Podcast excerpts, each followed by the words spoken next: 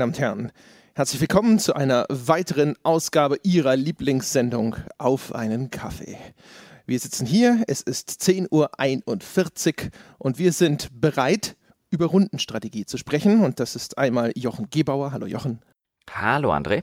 Und es ist Deutschlands führender Experte für Rundenstrategie und überhaupt strategische Entscheidungen, Martin Deppe. Hallo Martin. Hallo, guten Morgen. Ich habe gehört, wir planen heute eine Folge über Rundenstrategie, die allen Menschen auf dieser Welt noch äh, neue Aspekte zum Thema Rundenstrategie bieten wird. Bevor wir das tun, möchte ich mir natürlich abfragen, was für einen Kaffee trinken wir, meine Herren? Ich lasse dem Gast den Vortritt. Ich habe hier irgendwie so eine Lidl Super Spezial Dröhnungsmischung. also ganz einfach, ganz basic. Ja, ich habe ich hab übrigens Hörerkaffee. Mir wurde auch wieder Hörerkaffee zuteil im Rahmen eines Bierpaketes. Und das ist irgendeine Chibo Arabica Mischung, die die nette kleine Seitenanekdote hat, dass sie meiner Mom in die Hände gefallen ist und sie dann der Meinung war, mir hätte jemand Alla Rabiata Kaffee geschickt. Okay. Sehr gut. Deine Mutter hat jetzt Herzprobleme und huscht ja. die ganze Zeit durchs Haus. Hat seit drei Tagen nicht geschlafen. Ah, das ist doch super. So ein bisschen ne? Knoblauch, Peperoni und so. Perfekt. André, was kippst du dir denn widerliches in deinen Kaffee? Ich habe einen, ich glaube, das ist von Idusho, Gala habe ich und äh, selbstverständlich ist da eine ganz anständige Müllermilch drin. Euch scheint es ja ganz gut zu gehen, naja gut. Ich weiß nicht, ist, äh, wegen der Müllermilch oder weil ich äh, Idusho Gala Kaffee trinke? Edusho und Müllermilch. Also nicht beides von der A&P, sondern schon gar nichts. es kommt ja auch immer auf die Menge an Kaffee an, die man trinkt, Martin. Okay. So Freiberufler wie du, wenn die sich dann jetzt irgendwie schon um halb neun die erste Kanne reinkippen, ne, das, ist, äh, das geht ins Geld. Jetzt gerade, wo die Kaffeepreise. Können wir kurz über die Kaffeepreise reden? Das ist ja mal ein Skandal, oder? Ja, das ist auch so eine Art Rundenstrategie. Mhm. Schlimm wären ja die Milchpreise bei Andres Konsum von dieser Müllermilch. Also wenn die jetzt steigen, weil die, damit die Bauern endlich mal, die Milchbauern anständig Geld für ihre Milch bekommen, können wir einen Podcast zumachen. Ja, er bezahlt ja die Werbung da. Trinkst du meine Müllermilch? Nein, nein. Ja, wenn sie uns endlich mal. Ich warte immer auf den Scheck von Müller und der kommt nicht.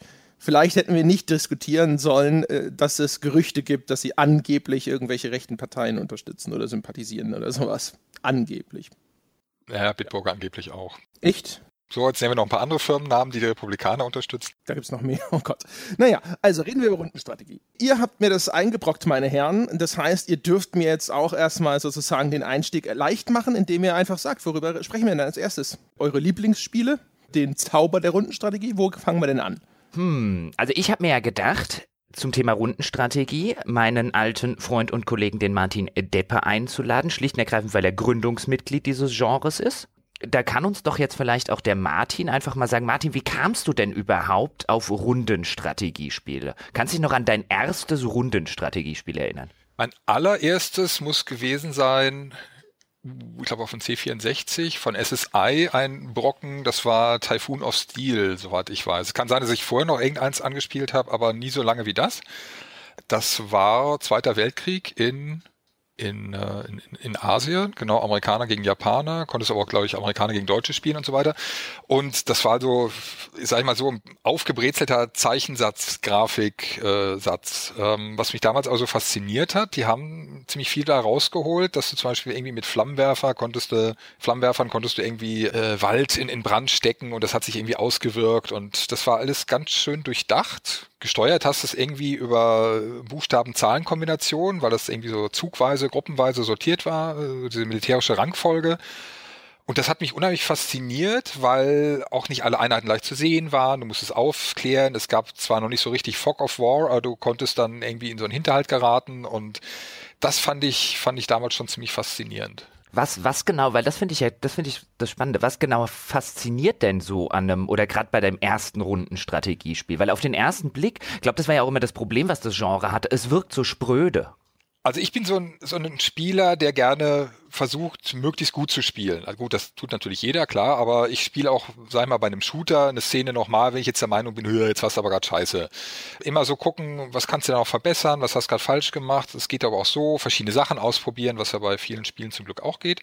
Und bei der Rundenstrategie ist es halt wirklich so, ich kann in Ruhe überlegen. Ich habe keinen Stress, ich kann mittendrin aufhören, wenn es an der Tür klingelt, ich kann ähm, mir eine andere Taktik überlegen und werde dafür nicht bestraft. Und notfalls gehe ich halt mal drei Schritte zurück über irgendwie einen Spielstand, was ich natürlich ganz, ganz, ganz selten mache.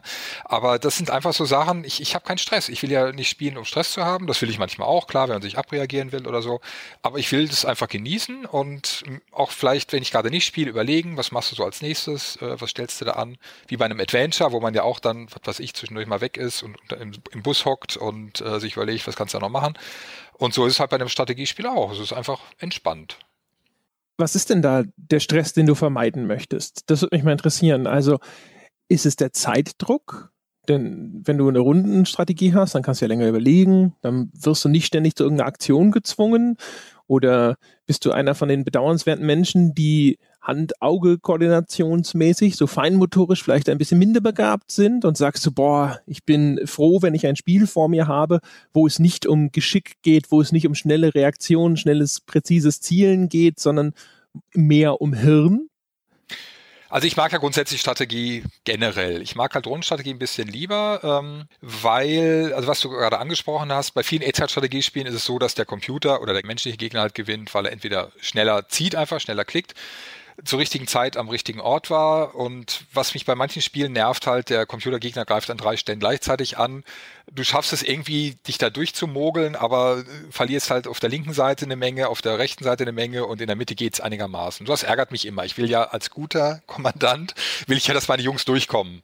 Und ähm, das finde ich manchmal zu zu nervig, weil der Computer da schlicht Vorteile hat. Ja, der kann halt drei Sachen gleichzeitig machen. Ich muss vielleicht noch von Bildschirmstelle zu Bildschirmstelle springen. Und was auch hinzukommt, wenn ich jetzt ein Spiel mal, sag ich mal, ein paar Tage nicht angepackt habe und bin da mittendrin, bis ich mich da wieder reingewuselt habe, möglichst noch in der richtigen, äh, mittendrin in der Mission, ist es natürlich auch so eine Sache. Wenn ich jetzt einen ganzen Abend Zeit habe und drei Missionen spielen kann, klar, Echtzeitstrategie kein Problem. Bei Rundentaktik ist es so, da komme ich ja nach drei Tagen Pause wieder rein und kann da weitermachen. Das ist einfach so, man will ja manchmal auch, wenn man Fernsehen guckt, lässt man sich berieseln und manchmal will man einfach was Aufregendes gucken. Und ich lasse mich halt gerne auch einfach mal ja, rieseln heißt ja nicht, dass ich da einfach doof vorhocke, sondern bei Rundenstrategie muss ich ja schon denken. Vielleicht manchmal sogar ein bisschen mehr als bei Echtzeitstrategie, wo es halt aus Tempo ankommt. Aber das ist mir dann manchmal einfach lieber als irgendwie so, ein, so eine Hektik. Ich muss ja sagen, also wenn wir jetzt beim Thema erstes Rundenstrategiespiel bleiben, ich kann total verstehen, was du sagst, Martin. Ich glaube, mein erstes, an das ich mich bewusst erinnere, bin mir ziemlich sicher, dass ich auf dem C64 auch was gespielt habe, aber dann ist das nicht mehr in der Erinnerung verankert. Das erste, woran ich mich bewusst erinnern kann, ist tatsächlich History Line ähm, von Blue Byte damals. Ah. Der schöne Battle Isle Ableger im Ersten Weltkrieg. Ah. Und bei mir war das so, ich glaube, ich habe schon mal in einem Podcast erzählt, ich war ja schon in Grundschulzeiten im örtlichen Schachclub und ich habe sehr, sehr lange und sehr, sehr gerne Schach gespielt, auch schon als Kind. Und ich hatte dann einen Schachcomputer und Schach ist ja sozusagen das ultimative Rundenstrategiespiel.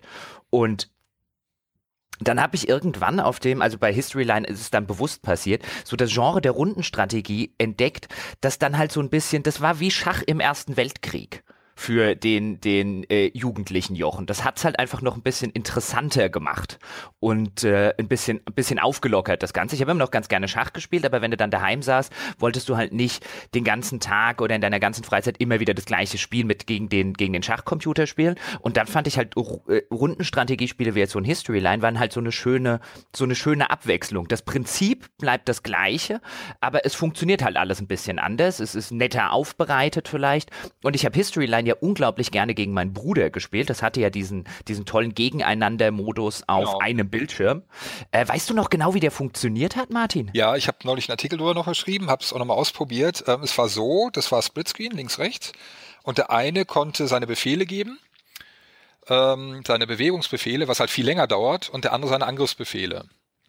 Was zur Folge hatte, dass einer natürlich spicken konnte. Und ich erinnere mich da, ich war da schon Student, ich war ja bin ein bisschen älter als ihr beide zusammengerechnet. Ähm, da mussten wir wirklich ähm, wie in der Grundschule so, so ein Mäppchen, aber irgendwie so ein Aktenordner dazwischen gestellt. Wir, wir waren beides Bauingenieurstudenten, hatten halt jede Menge Aktenordner und haben dann wirklich vor den Bildschirm so einen Aktenordner gestellt, damit jeder nur seine Hälfte gucken konnte. Denn du hast ja gesehen, oh, der greift gerade da an und wenn du wusstest, äh, der schießt jetzt mit seinem Bunker auf die Infanterie, wusstest du halt, naja, die wird's eh nicht machen, also ziehst lieber jemand anders weiter. Das war halt echt spannend. Ähm, war halt, wie gesagt, zeitlich so eine Geschichte. Der eine macht fünf Angriffe, der andere bewegt 30 Einheiten, dauert halt ein bisschen länger. Aber das war halt super gelöst. Du konntest das mit zwei Joysticks machen, äh, mit, zwei Tast äh, mit, mit einer Tastatur. Dann hat einer halt irgendwie Ziffernfeld, der andere hat die Buchstaben gehabt. Oder mit der Maus, Joystick. Maus war ja damals noch äh, super neu, relativ neu. Das war halt das, das Coole dabei. Was wir aber festgestellt haben, im Gegensatz zum Computerspiel, hast du sehr, sehr oft Pattsituationen gehabt. Dann hatte irgendwie am Schluss jeder noch zwei Artillerie und eine Infanterie und wer zuerst sich bewegt hat, war tot. Also hat sich keiner mehr bewegt. Ging nicht, ja. Die Infanterie brauchtest du, um den Gegner einzunehmen. Wenn die sich bewegt hat, hat die Ari draufgeschossen, das war's dann. Also du hattest viel öfter so, ja scheiße, das war's jetzt, Patt, als beim Computer, der halt einfach auch durch sich zieht und angreift, wenn er weiß, er schafft's nicht.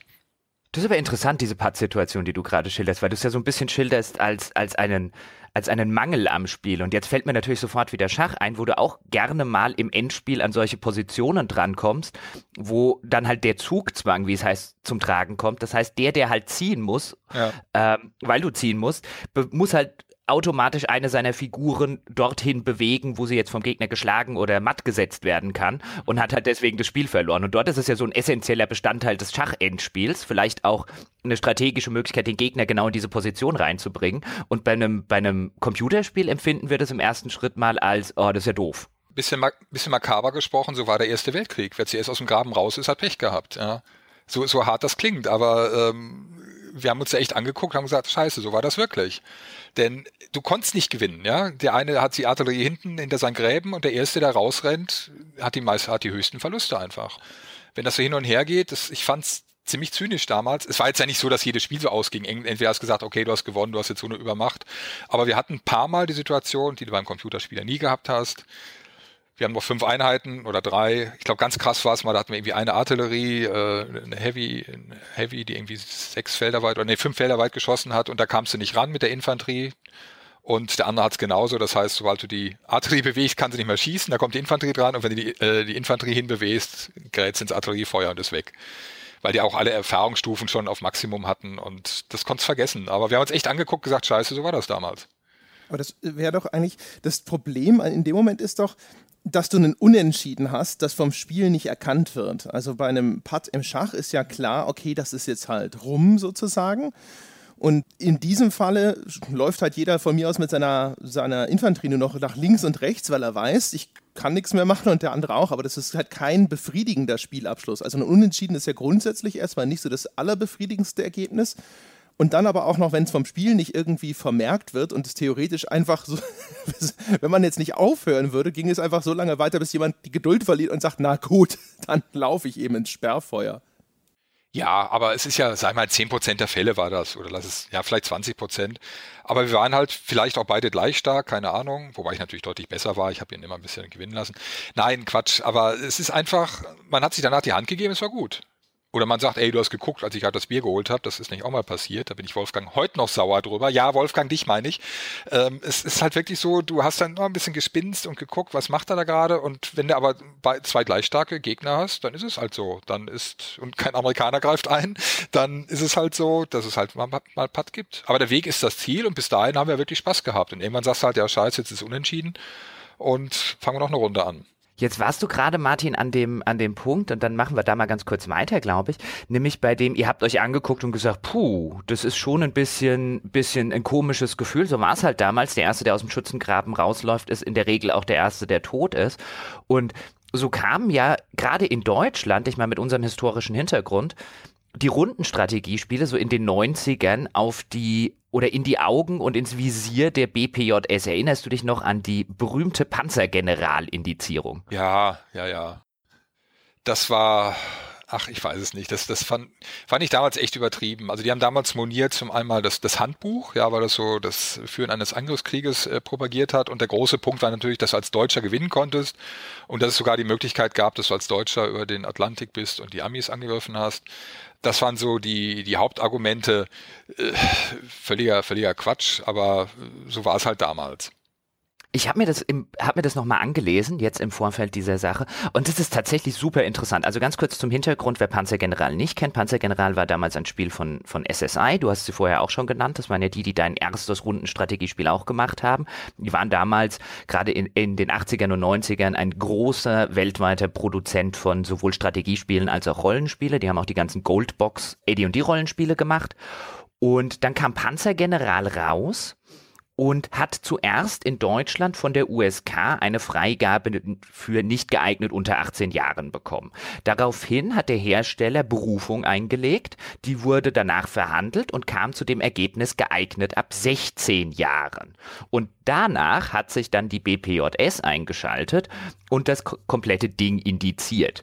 Und ich finde total interessant, wenn du das, wenn du das so ein bisschen, bisschen nachverfolgst, auch tatsächlich die, die exakten Begründungen dafür. Also die BPJS hat dann gesagt, dass der Inhalt des Spiels sei geeignet, Kinder und Jugendliche sozial, ethisch zu desorientieren. Das Spiel sei kriegsverharmlosend und kriegsverherrlichend, würde im weiteren Sinne oder im weitesten Sinne die Ideologie des Nationalsozialismus verharmlosen, das Führen eines Angriffskrieges befürworten und was ich ebenfalls super interessant fand, ist, dass es zeitgleich ein Gutachten des Referats Kultur- und Medienarbeit vom Jugendamt Hamburg gab zu diesem Spiel, das anscheinend gesagt hat, Kinder und jüngere Jugendliche werden das Spiel sowieso eher langweilig finden, deswegen sei da gar keine Indizierung oder gar keine äh, so große Jugendsache angebracht, woraufhin die BPJS entgegnet habe, gegen diese These spricht der Umstand, dass Panzergeneral vom Rezensenten der Zeitschrift Powerplay zum Strategiespiel des des Jahres gekürt wurde.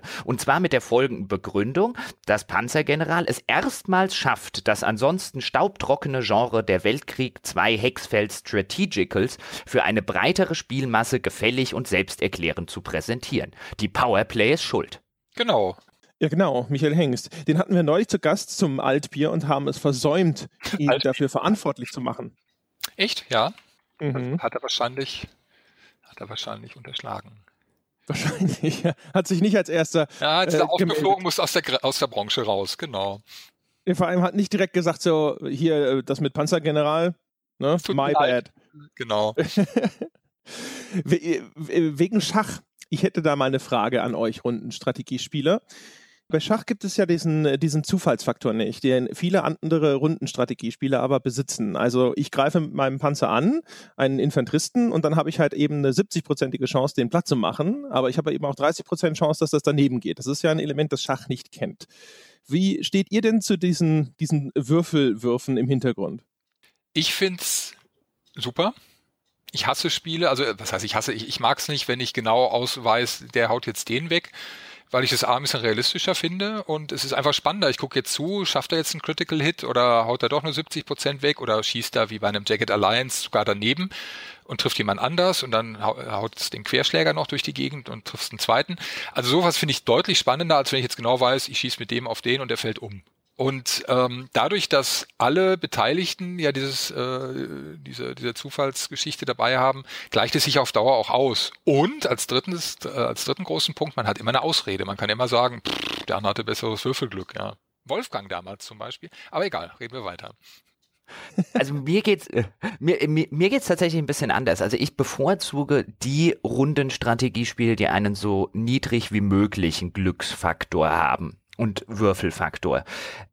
Ich erkenne allerdings an, dass es notwendig ist, weil es sehr, sehr wenige Spiele wie Schach gibt, die so perfekt ausbalanciert sind. Ähm, wenn wir zum Beispiel beim Thema Brettspiele bleiben, ich habe ja ein paar Jahre lang Warhammer und Warhammer 40k gespielt und das hat ja auch einen sehr inhärenten Glücksfaktor. Es hat natürlich auch einen großen strategischen Faktor, aber letztlich musst du halt bei den Attacken würfeln und bei den Verteidigungswürfen würfeln.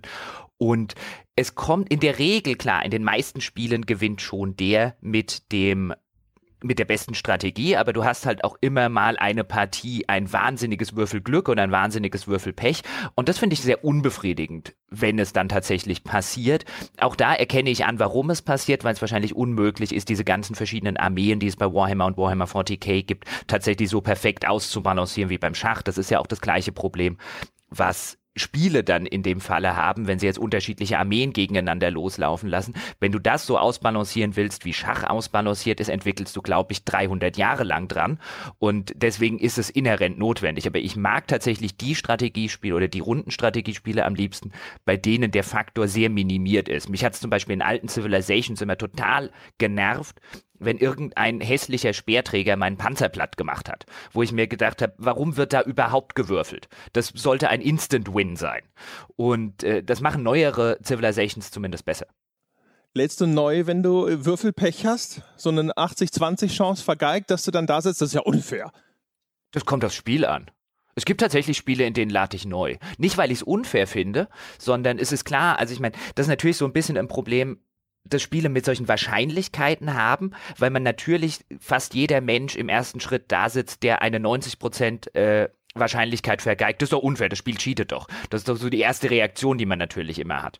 Die Frage ist halt, macht es Spaß, weiter zu spielen, wenn ich den Wurf vergeigt habe? Es gibt Spiele, wie wenn man jetzt zum Beispiel XCOM im Iron Mode spielt, bei denen kann das wirklich Spaß machen. Es gibt aber auch andere Spiele, wo du halt schlicht und ergreifend sagst, selbst wenn ich jetzt mit dieser Niederlage weiterspiele, macht es nicht zwangsläufig mehr Spaß. Also das ist eine Frage dann ein bisschen vom Spieldesign, finde ich. Wie ist es, wenn du, äh, ne, ne, sagen wir mal, ein Spiel hast, bei dem diese, diese, dieser Zufallsfaktor tatsächlich raus ist, hast du das Gefühl, es ist weniger spannend, weil eine Ratio, die man immer wieder hört, ist ja, dass die Unwägbarkeit, das, wie, so wie Martin das ja auch beschrieben hat, tatsächlich ein höheres Gefühl von Spannung beim Spieler auslöst, als wenn das immer eine sichere Sache ist. Hast du denn das Gefühl, ist es spannender oder ist es was, das empfindest du so gar nicht? Ja, die Unwägbarkeit wenn wir jetzt bei dem Vergleichsbeispiel Schach bleiben, bei Schach kommt die Unwägbarkeit ja durch den Gegner. Du weißt nicht, was der Gegner macht. Bei Computerspielen und bei Videospielen hast du natürlich immer so ein bisschen das Problem, dass du irgendwann dahinter gestiegen bist, wenn du das Spiel lange genug spielst, wie die KI funktioniert und wie du die KI austricksen kannst. Weil im Gegensatz zu Schach, Schach spielst du ja auch nicht 100 Stunden gegen den gleichen Gegner in der Regel, sondern du äh, musst dich immer wieder neu auf Gegner einstellen. Das Computerspiel hat natürlich ein bisschen die Problematik, dass du dich irgendwann auf diese eine KI einfach eingestellt hast und dann weiß ich in sehr, sehr vielen Runden Strategiespielen irgendwann, wie die tickt und wie ich sie auseinandernehmen kann wie eine Weihnachtsgans. Und dann geht die Unwägbarkeit natürlich weg. Aber in einem idealen Falle wäre es so, dass die Unwägbarkeit durch meinen Gegenspieler kommt. Das wäre quasi in einem perfekten Strategieszenario, Martin. Siehst du das ähnlich? Ja, ähm, du hast natürlich immer den Punkt, dass du den mit der Zeit austricksen kannst und äh, was halt viele Computergegner wahnsinnig gerne machen, die rennen halt in deine genau auftarierte Abwehrstellung und danach äh, machst du deinen Gegenschlag und dann, dann hast du gewonnen noch, noch dieser Zufallspunkt ist halt, ähm, wenn er zu brutal ist, mag ich es natürlich auch nicht. Aber wenn er immer so ein bisschen drin ist, wenn ich jetzt überlegen muss, hm, schaffe ich jetzt den Gegner mit einem Angriff oder brauche ich noch einen zweiten und das gibt schon noch eine, kann auch eine zusätzliche Tiefe geben. Wenn es natürlich so total unfair ist, ja, es, es kann mit drei Prozent bei jedem Angriff passieren, dass dein Hauptcharakter da, deine Hauptfigur tot umfällt, dann mag ich es natürlich überhaupt nicht auch wenn es realistisch wäre. Dann würde ich auch neu laden. Also das habe ich bei Jagged Alliance oft gemacht, wenn du einen sehr guten Kämpfer dabei hattest zum Beispiel und den, der beißt irgendwann ins Grab, dann lädst du neu. Das kann mir keiner erzählen, dass er dann weiterspielt. Dann ist es ein wichtiger Punkt, denke ich. Ich bin ja immer so ein bisschen da zwiegespalten. Ich denke mir immer zum einen, dass ich ähm, eigentlich auch es viel anspruchsvoller und wertvoller halte, wenn das halt was ist wie bei Schach, wo ich halt einfach tatsächlich, dadurch, dass, dass, dass es eine sichere Entscheidung ist und ich 100% Kontrolle habe, habe ich halt auch 100% Verantwortung für jeden Fehlschlag. Alles, was schief geht, ist dann eben wirklich mangelnder Taktik oder mangelnder Strategie geschuldet. Während wenn ein Teil der, der Niederlage am Ende auf einfach nur Würfelpech zurückzuführen ist, weiß ich nicht, ich habe immer das Gefühl, das ist so, einerseits verstehe ich schon, dass man sagt, das ist realistischer. Auf der anderen Seite denke ich mir immer so, ja, aber wenn es doch eigentlich in dem Spiel darum geht, dass man wertvolle strategische Entscheidungen trifft und man am Schluss sich selber auf die Schulter klopfen soll, wie klug man aktiert, äh, da taktiert hat, dann ist es doch ideal zu sagen, diese, diese Zufallskomponente nehme ich raus. Naja, aber ich, ich bin auch so ein bisschen Statistikfan, damals schon gewesen. Ich habe so kleine Formeln geschrieben für, für Risiko, das Brettspiel, ja, was ist wahrscheinlicher, weil wir es gerade eh in der Schule hatten, fand ich das ganz witzig, das auch auf Spiele anzuwenden. Und wenn du in einer in einem Match, was weiß ich, 200 Mal den Zufallsfaktor drin hast, dann gleicht sich das am Ende auf beide Sachen aus, auf, auf beide Seiten aus Wenn du jetzt natürlich ein Spiel hast, wo es beim Showdown, sage ich mal, diese 10 zu 90 Chance gibt und dann kackst du ab, dann ist natürlich ärgerlich. Aber es sind, es, es es verteilt sich ja, ja, Gaußsche Glockenkurve und tralala, du kannst es ungefähr äh, berechnen. Ich habe jetzt zum Beispiel gerade ein aktuelles Spiel auf dem iPad, äh, Lost Frontier, da siehst du vorher, du machst irgendwie zwischen 80 und 102 Punkten Schaden, das heißt bei 100 Punkten ist er komplett weg, ansonsten ist er halt angeschlagen. Das gleicht sich auf Dauer aus, der wird im Mittelwert immer bei 91 liegen und ähm, das, das weiß der halt, wenn man sich da ein bisschen mit auskennt. Dadurch kannst du am Schluss nicht sagen, na ja, der hat jetzt die ganze Zeit Glück gehabt, ja. Sei denn, wie gesagt, es ist eine bestimmte Situation oder es kommt bei, bei Schlüsselereignissen, bei besonders wichtigen Einheiten immer wieder vor. Oder du hast jetzt einen, der fast tot ist und da kommt einer an und hat jetzt zufällig trifft er den mit voller Punktzahl und der ist dann weg vom Fenster. Ja, das ist ärgerlich, aber Pech gehabt. Der Unterschied zwischen Poker und Schach, also bei Poker ist es ja häufig auch so, dass man dann eher vielleicht so mit Wahrscheinlichkeiten arbeiten muss und dann da sitzt und sagt so, okay, die Chance, dass jetzt das äh, für mich negative Ereignis eintritt, ist halt, keine Ahnung, 15 Prozent und mein positives Ereignis ist 85 Prozent. Das heißt, im Mittel gewinne ich damit die meisten Spiele, wenn ich das und das mache. Und bei der Schachspieler sitzt halt da und sagt, so, solchen Wahrscheinlichkeiten gebe ich mich jetzt gar nicht ab. Schon. Ja, oder Martin? Also ich meine, Poker ist ein reines, wenn du es profitabel spielen willst, ein reines Spiel um Wahrscheinlichkeiten. Es geht ja. letztlich, äh, letztlich rein darum, äh, maximiere ich in jeder Hand die Wahrscheinlichkeit, dass ich Geld gewinne. Und wenn ich das mache, also ich sage jetzt mal, das, das klassische Beispiel wäre, wenn ich mit Doppelassen gegen, beim, beim klassischen Texas Hold'em, wenn ich mit Doppelassen gegen, gegen Doppelkönige All-In gehe, dann ist das eine sehr profitable Entscheidung. Auch wenn ich in 10% oder in 15 oder 20% der Fälle, ähm, ich habe tatsächlich vergessen, wie hoch da die Wahrscheinlichkeit war, wenn ich die verliere. Und natürlich kann es mir passieren, dass ich die fünfmal am Stück verliere. So funktioniert halt einfach Varianz in der Mathematik. Aber wenn ich das halt jedes Mal mache, gehe ich mit Geld am Ende dabei raus. Und das hast du nicht im, im, im Schach. Das sind wir übrigens bei einer der großen Mysterien unserer Zeit, wie Jochen Gebauer jemals erfolgreich Poker spielen konnte. Ja, derjenige, der, wenn ihn die, die Eltern morgens an die Kasse gestellt haben, war nach 30 Minuten wahrscheinlich schon irgendwo das, das Salto nicht mehr korrekt. Ja, das war aber bei mir tatsächlich so. Ich war in Mathe die größte Obernull und dann kam irgendwann in der 11. Klasse oder in der 12. Klasse war es, glaube ich, kam Stochastik und die ganze Wahrscheinlichkeitsrechnung. Und ich saß im Matheunterricht und habe gedacht, warte mal, was passiert hier? Ich verstehe das. Ja, ja, ja, genau, genau, ja, hm? ja. Und, und, und, die ganze restliche Klasse guckte mich halt mit großen Augen an. What the fuck geht hier ab? Der Jochen versteht was und wir nicht. Ja, genau. Weil es war irgendwie so ein Thema, das war zumindest echt bei uns so, alle, die in Mathe gut waren, waren voll scheiße in Stochastik und Wahrscheinlichkeitsrechnung und umgekehrt. Ausgerechnet die Stochastik, ja. Das ist ja einer der weniger intuitiven Bereiche auch noch. Ich finde es total intuitiv. Wir hatten da tatsächlich in der Stochastik, ich glaube, in der ersten Arbeit, die wir hatten, hatten wir so Textaufgaben, die halt so auf stochastischer Basis basieren. Was weiß ich, äh, so dieses, dieses klassische China-Beispiel. Ein Land hat zu wenig Mädchen und deswegen und zu viele Jungen und sie wollen das ausgleichen und deswegen führen sie ein Gesetz ein, nachdem jede Familie nur noch einen Jungen haben darf. Danach muss sie aufhören, Kinder zu kriegen, aber bei Mädchen geht so viel weiter, bis halt der erste Junge kommt, führt das zu mehr, zu mehr Mädchen. Und wo ich intuitiv sage, nein, nein, tut's nicht. Ich hatte dann immer das Problem, das auszurechnen. Das war so ein, es ist doch offensichtlich, warum muss ich das rechnen? ja, so, so funktioniert wahrscheinlich Stochastik im Allgemeinen. ist doch offensichtlich, jetzt haben wir nachgerechnet, es war aber ein ganz anderes Ergebnis. Das muss falsch sein. Ja, genau. Nein, das ist ja das, es ist ja das Ergebnis. Ich finde find diese Aufgabe total offensichtlich, aber komm hier mit einer binomischen Formel und ich sitze davor und sage, da ist nichts dran logisch.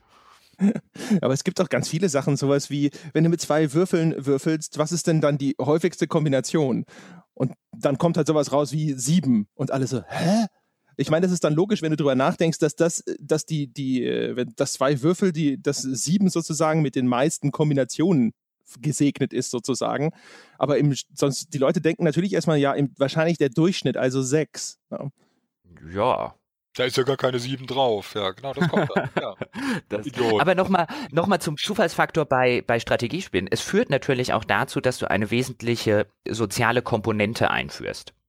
Wenn ich jetzt zum Beispiel so eine Schach-Community vergleiche mit der Community, mit der ich zum Beispiel Warhammer gespielt habe bei Warhammer waren die ganzen Diskussionen und es gab viel, viel mehr Diskussionen, hatte ich den Eindruck, im Nachgang zu Partien und im Vorfeld zu Partien. Einfach weil du immer diesen, dieses Zufallselement hattest. Nach einem Warhammer, nach einer verlorenen Warhammer-Schlacht war man selbstverständlich nicht davon überzeugt, dass man selber Scheiße gebaut hat, sondern A hat der andere die ganze Zeit Würfelglück gehabt, außerdem ist seine Armee besser Und noch ganz kurz zu dem, zu dem Zufallsfaktor in, in Strategiespielen. Es sorgt natürlich auch dafür, dass du einfach dass du einfach ein andere, eine andere Community hast und ein anderes Reden über das Spiel. Das sorgt für so einen sozialen Aspekt. Das sieht man ja auch bei Multiplayer-Strategiespielen zum Beispiel gerne, die so einen, so einen Zufallsaspekt haben. Schlicht und ergreifend dadurch, dass du im Nachgang dann wesentlich mehr darüber reden kannst und dich wesentlich mehr darüber auslassen kannst und wesentlich mehr Schimpftiraden und was weiß ich nicht alles hast, als du das jetzt zum Beispiel beim Schach hast, weil dann halt dazu kommt,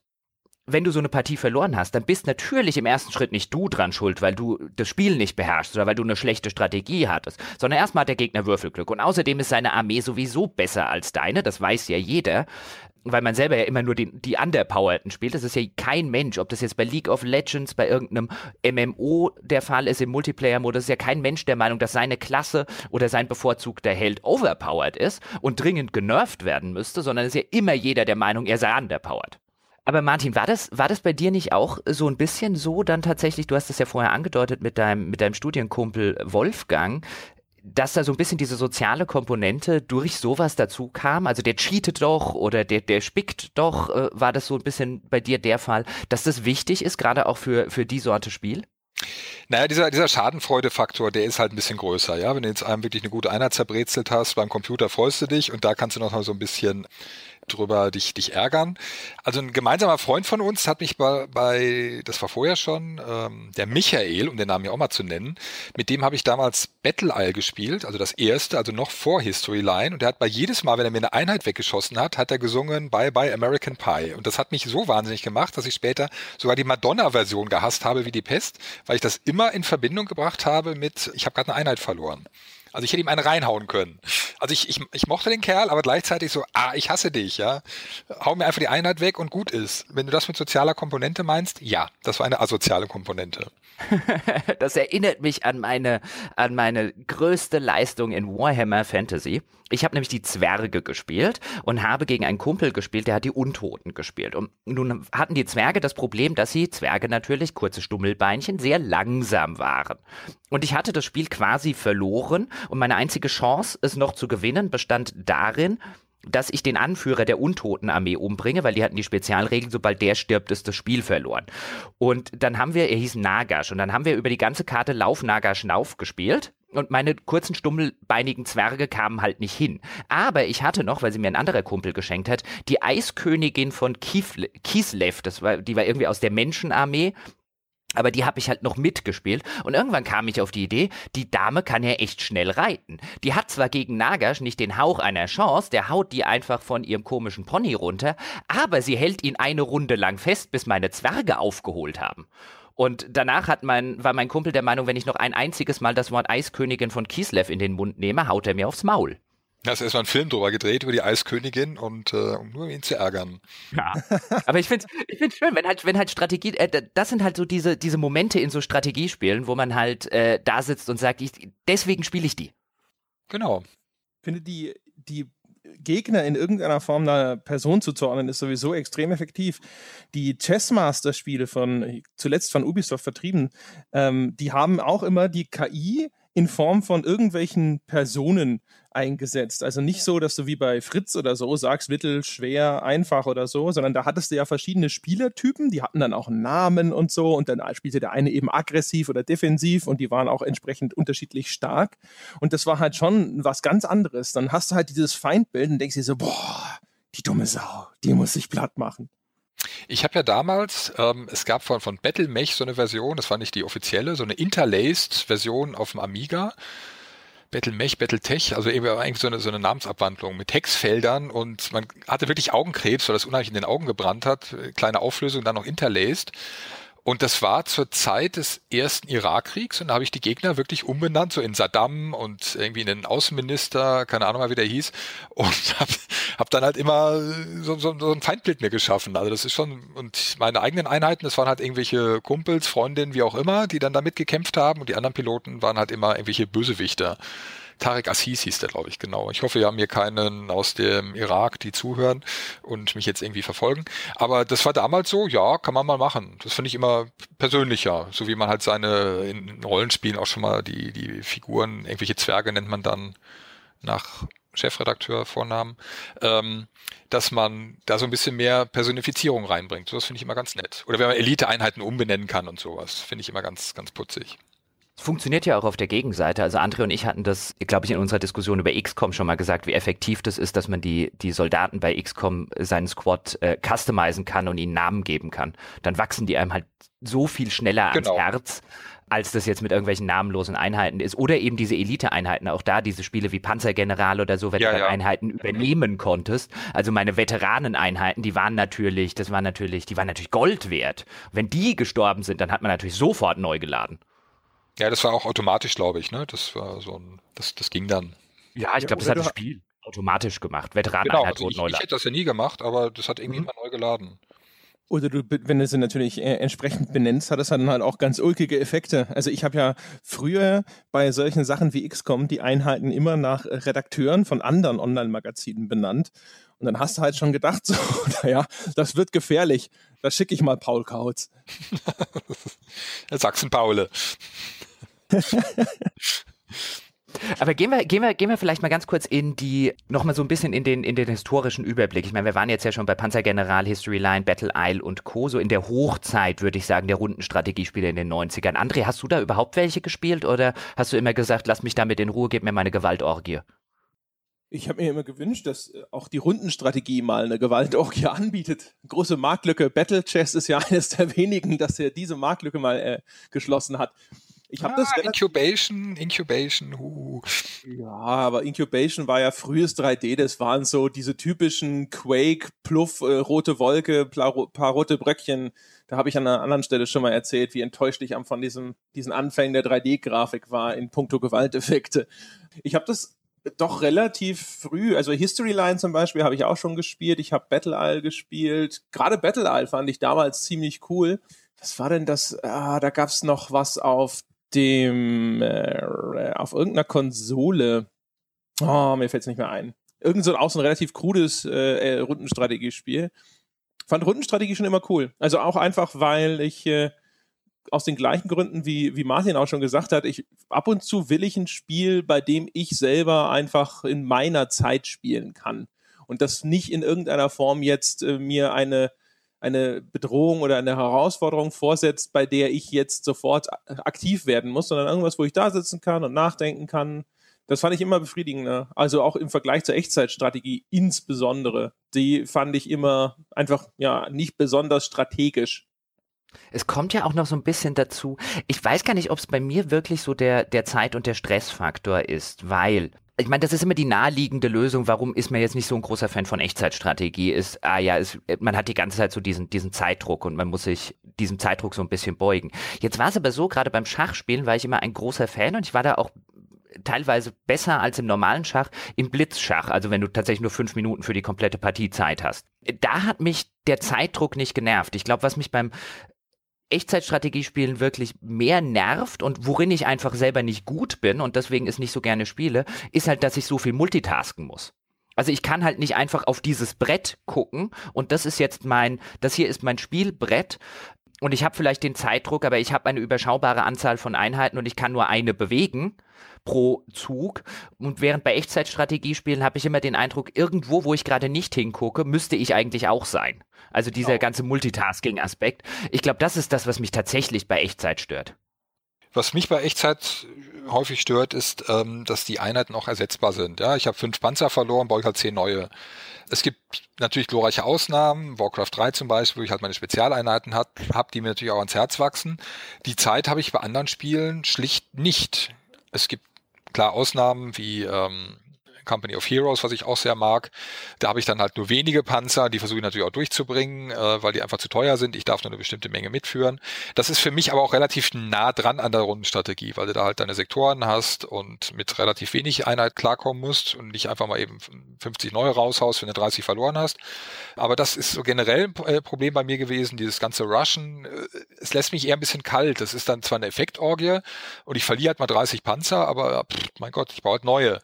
Und bei der Rundenstrategie, da muss ich wirklich auf jeden achten. Und es ärgert mich, wenn ich einen verliere. Manchmal kann ich dadurch ein Spiel verlieren, weil das halt so eine Kette hinter sich zieht. Ja, wenn ich irgendwo eine Stellung halten muss und der Panzer ist weg, dann brechen die Gegner halt durch. Und was ich halt da auch mag, sind so diese Kaskaden, also was irgendwas nach sich führt. Ja, ich habe endlich die Artillerie da oben erwischt, endlich kann ich vorrücken.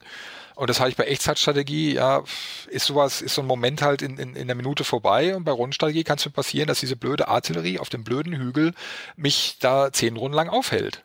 Und umso größer ist halt die Befriedigung, weil ich die endlich erledigt habe oder wenn ich halt die Stadt erobert habe und endlich auch diese eine Einheit produzieren kann. Also dieses Belohnungssystem finde ich da deutlich größer. Aber ich verstehe natürlich jeden, der sagt, nee, das ist mir zu langweilig. Ich will halt nicht zehn Runden lang auf die eine Arie hauen, sondern ich will das mit drei Schüssen erledigen. Kann ich, kann ich nachvollziehen. Für mich ist es weniger spannend. Ich habe Blitzschach immer gehasst. Das ist, äh, ich bin einer von den Leuten, bei dem schon Gegner aufgegeben haben, weil sie zu lange überlegen im Schachspielen. Und äh, ja, deswegen, genau. ja, auch das, ja, äh, das ist so ein bisschen wie bei die unglaubliche Reise in einem verrückten Flugzeug, weißt du, wo sie sich nebendran dann schon mal anzünden. Aber das ist halt so, ich, dann, ich will dann halt immer da sitzen können und mir denken, so, ich will halt zumindest glauben, dass ich jetzt für mich das so weit durchdacht habe, das ist jetzt der ideale Zug, zu dem ich fähig bin sozusagen, das ist das Maximale, was ich aus meinem Hirn gerade rausholen konnte. Und ansonsten sitze ich immer da und denke mir so, nee, nee, ich, wenn ich doch mehr Zeit gehabt hätte. Du warst also einer von den Leuten, bei denen ich bei einem Schachturnier oder bei einem ganz normalen Ligaspiel ausgeflippt wäre. Ja, genau. Ähm, aber reden wir nochmal über die, wirklich so ein bisschen über die, über die Historie. Ich finde es ja ganz interessant. Also gerade Mitte der 90er, würde ich jetzt mal sagen. Wir haben jetzt über einen, einen History Line geredet, einen Battle Isle. Ich würde mal so sagen, so von Anfang der 90er, also jetzt so 1992, 93 bis, bis so, ja, 96, 97, 98 rum, kam ja wirklich so ziemlich alles raus, was heutzutage in der Rundenstrategie noch Rang und Namen hat. Also die Battle Isles, die History Lines, einen Master of Orion, einen Master of Magic zum Beispiel. Was ist dann passiert, Martin? Kam die Echtzeitstrategie. Glaubst du wirklich die, das finde ich nämlich das Interessante, darauf wollte ich hinaus. Glaubst du, die Echtzeitstrategie hat die Rundenstrategie so ein bisschen umgebracht oder war es nicht tatsächlich Konsole, neue 3D-Grafik und so weiter oder eine Kombination aus beiden? Also die, ähm, die, die Echtzeitstrategie war, glaube ich, der Haupt, Hauptgrund. Äh, 3D kam hinzu, dass also alles plötzlich ähm, 3D sein musste. Auch bei Spielen, du gesagt hast, what the fuck, warum jetzt plötzlich 3D? Was rundenbasiert übrigens gut funktioniert. Du kannst ja in, in Ruhe drehen und so weiter. Bei der Echtzeitstrategie war es bei vielen Spielen einfach so, dass du mehr mit der Kameraposition beschäftigt warst als mit dem, mit dem eigentlichen Spiel. Das habe ich nie so ganz verstanden. Aber ich glaube, damals war es einfach dieses amerikanische Fast-Paced und Eye-Dropping und äh, Jaw-Dropping und was weiß ich, was alles gab, Eye-Candy, dass das plötzlich wichtiger wurde. Also die Effekte, viele Einheiten gleichzeitig, die sich da auf die Köpfe hauen, und das, was früher so angesagt war, dieses ruhigere, eher nachdenken und taktieren und einfache Regeln, aber durch die vielen verschiedenen Einheiten, wie beim Schach, halt zig Kombinationsmöglichkeiten, dass das plötzlich nicht mehr so wichtig war. Und da hat sich halt jeder irgendwie, der vorher ähm, Strategie oder Rundenstrategie gemacht hat, hatte jetzt plötzlich die Möglichkeit oder den Bedarf, jetzt auch seine Echtzeitstrategie Schärflein beizutragen. Und bei der GameStar haben wir damals ja lustigerweise angefangen, 97, als ähm, 3D langsam in die, in die Mode kam und die ersten 3D-Karten gab's und äh, die Echtzeitstrategiewelle kam mit ja, World of Warcraft und, und Command Conquer war die da hatten wir, glaube ich, in einer Ausgabe irgendwie mal acht, acht Spiele gleichzeitig und das waren nur die Top-Spiele. Und zwischendurch gab es aber immer noch so, kam irgendwie der Panzergeneral vorbei. Also wir haben es wirklich Panzergeneral genannt, weil der deutsche Mindscape-Chef, der also äh, die SSI-Titel vertrieben hat in Deutschland, wirklich auch wie so ein Panzergeneral aufgetreten ist. Der hatte so ein bisschen so einen barschen Ton und hat sich immer über Tonschuhträger aufgeregt, die seine Spiele schlecht machen. und der hat wirklich den Spitznamen Panzergeneral weg in der, in der, in der, in der Branche. Hat er so ein paar Orden am Revers getragen? Ja, so ungefähr. Der kam halt wirklich vorbei und hat dann da, ähm, hat dann da äh, mit seinem mit seiner Bassstimme da rumgetönt. Und da gab es halt Panzergeneral 3D, ja, Zwinker, Zwinker. Das musste dann auch plötzlich 3D sein, obwohl das eher so ein zweieinhalb war, was auch noch gut funktioniert hat. Ne? Da kam Dynasty General und zig Ableger und Pacific, äh, Pacific Admiral. Die gab es halt auch noch, aber die waren halt beileibe nicht mehr so begehrt. Es gab Heroes of Magic, äh, Might and Magic 3, kam dann noch raus. Alles tolle Spiele, aber die waren so, langsam kamen die so in die Nischenecke die coolen Kids haben halt dann Echtzeitstrategie gespielt. Nische war es ja wahrscheinlich schon immer, ne? Ist ja auch immer garantiert ein Genre, das mit steigenden Produktionskosten, um halt einigermaßen technisch, äh, muss ja nicht Avantgarde sein, aber halt einigermaßen modern oder zeitgemäß auszusehen, das kannst du dann nicht mehr refinanzieren und dann siehst du halt auch auf Dauer immer altbackener aus und immer altbackener aussiehst. Mit den Konsolen ist es natürlich so ein Interface-Problem eher. Ich finde, man sieht an einigen Beispielen, dass Rundenstrategie auf Konsole ganz, ganz hervorragend funktionieren kann. Ist ja auch klar. Also ich meine, da bist du jetzt hier nicht als Mausspieler irrsinnig im Vorteil, solange das Interface nicht verschachtelt ist und 500 Submenüs zu bedienen sind. Und ich glaube, das ist natürlich sowieso ein Problem des Genres, gerade bei den etwas komplexeren Titeln, dass sie halt so ja noch immer denken, okay, ich mache das halt auch wie eine Tabellenkalkulation, ja, das Untermenü und dann nochmal hier und es gibt ja auch eine Tastenkombination, einfach nur Shift, Alt, Steuerung und R und schon hast du das doch auch ausgeführt. Was willst du eigentlich? Und das äh, vernünftig zu designen ist ja nicht einfach. Man sieht es ja immer wieder. Äh, wir hatten jetzt neulich den Andreas Leicht von Cinetic, die haben früher Rennspiele entwickelt, hatten wir als Gast für eines unserer Altbierfolgen und selbst die haben es geschafft, ihre Menüstruktur zu verbaseln weil das äh, ein schlankes, vernünftig bedienbares, intuitives Menü zu gestalten, ist halt echt nicht so einfach, selbst bei vergleichsweise simpel strukturierten Spielen. Und für ein Spiel, das relativ viele Funktionen teilweise und auch vor allem viele Informationen bereithalten muss, wie so ein Rundenstrategiespiel, ist es halt nochmal komplexer. Und da liegt nicht unbedingt die große Stärke von vielen Firmen. Have a nice day war das, oder?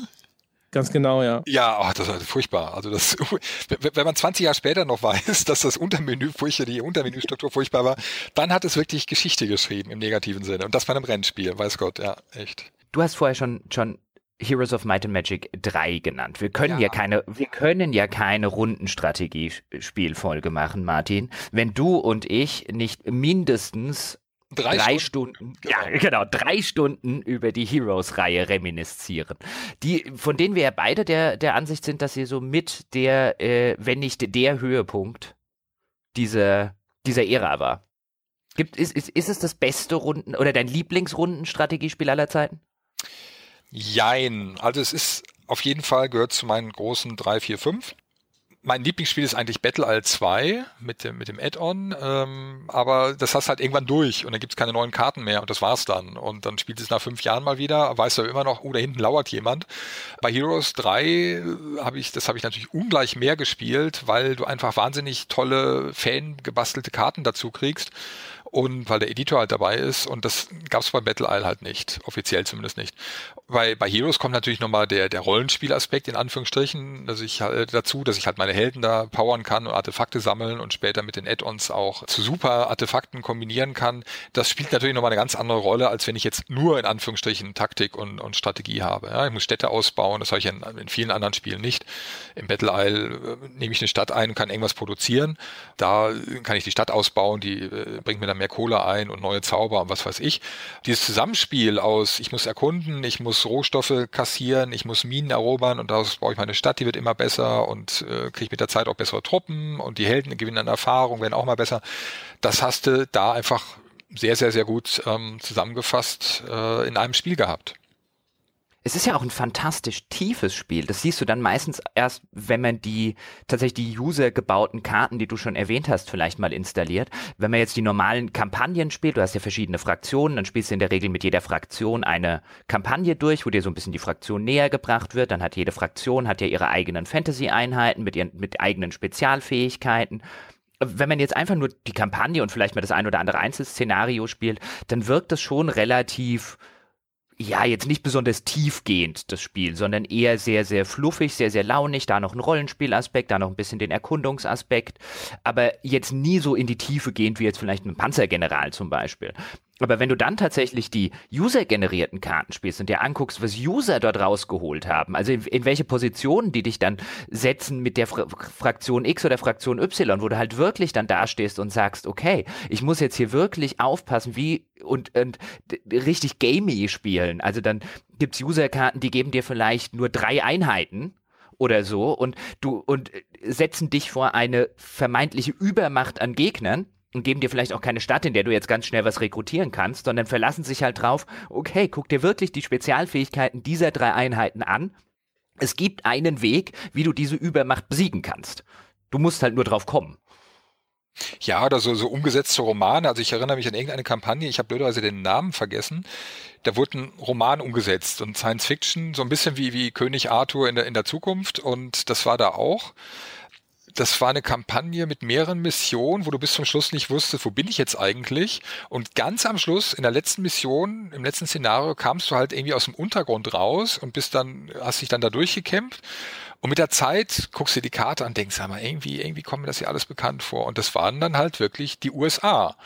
Aber dadurch, dass du halt an irgendeiner Stelle rausgekommen bist und solange du nicht an der, an der Ostküste warst, ich glaube an der Ostküste habe ich es dann irgendwann gemerkt, die, die Position der Städte gesehen hast, also war jetzt nicht so, dass sie dann New York und Washington hießen und ganz andere Namen hatten, aber es war so ein bisschen so Planet der Affen mäßig, plötzlich stellst du fest, scheiße, das ist ja hier die USA. Und dann wurde es auch ein bisschen leichter, weil du dann die Karte im Kopf hattest, aber das waren so Momente, wo du denkst, so what the fuck, ja, was haben die sich da ausgedacht? Und das Spiel, der Editor hat es halt möglich gemacht. Du hattest halt deine, Menschen und dann irgendwelche Untergrundviecher und das hat halt echt alles gepasst.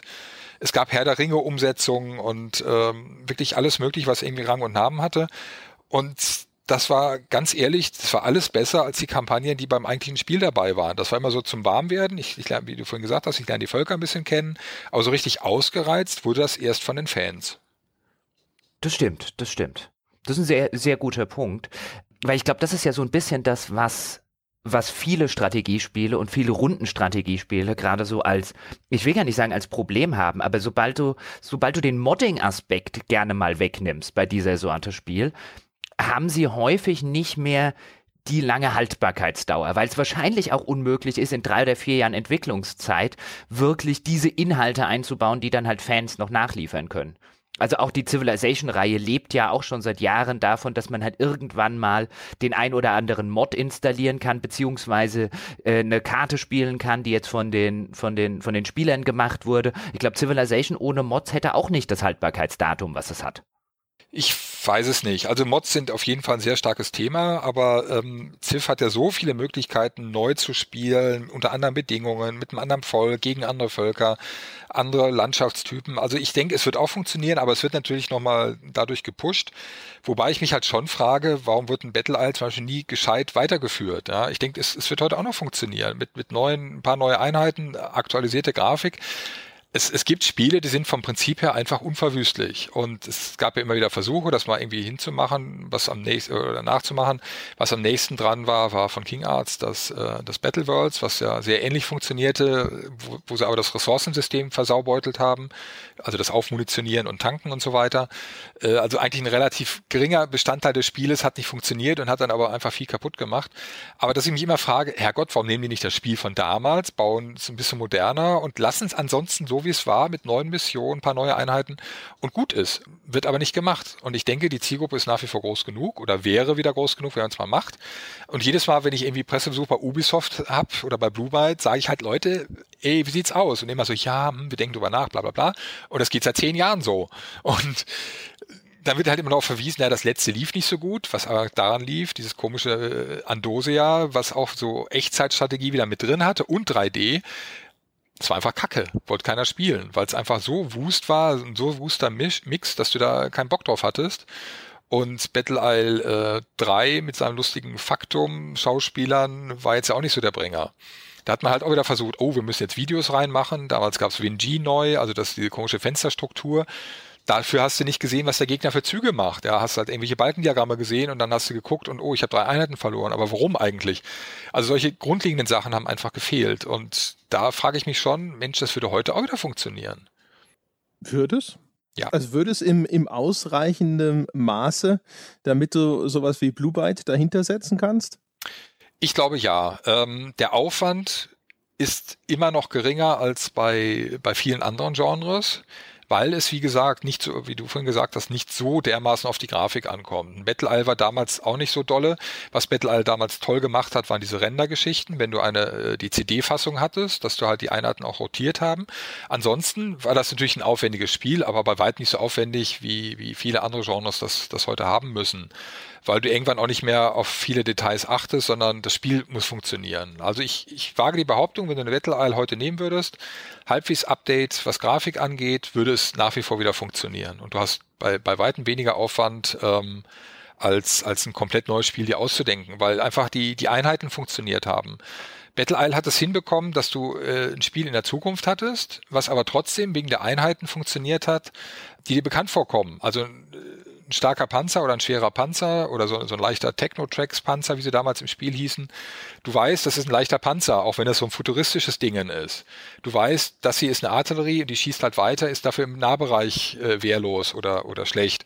Du weißt, hier ist irgendwie so, so, so ein Schienengeschütz, da weißt halt, logisch braucht Schienen, auch wenn das keine Schotter-Metallschienen äh, sind, sondern irgendwelche Schwebedinger, so, so äh, Monotrail-Schienen, weißt du halt, hoppla, hohe Reichweite, muss aber auch eine Runde pausieren. Und das sind so Sachen, die funktionieren. Und viele machen ja den Fehler, oh, das spielt in der Zukunft, da muss ich jetzt irgendwelche total futuristischen Einheiten haben und dann weiß kein, keine Sau mehr, was ist denn das jetzt eigentlich?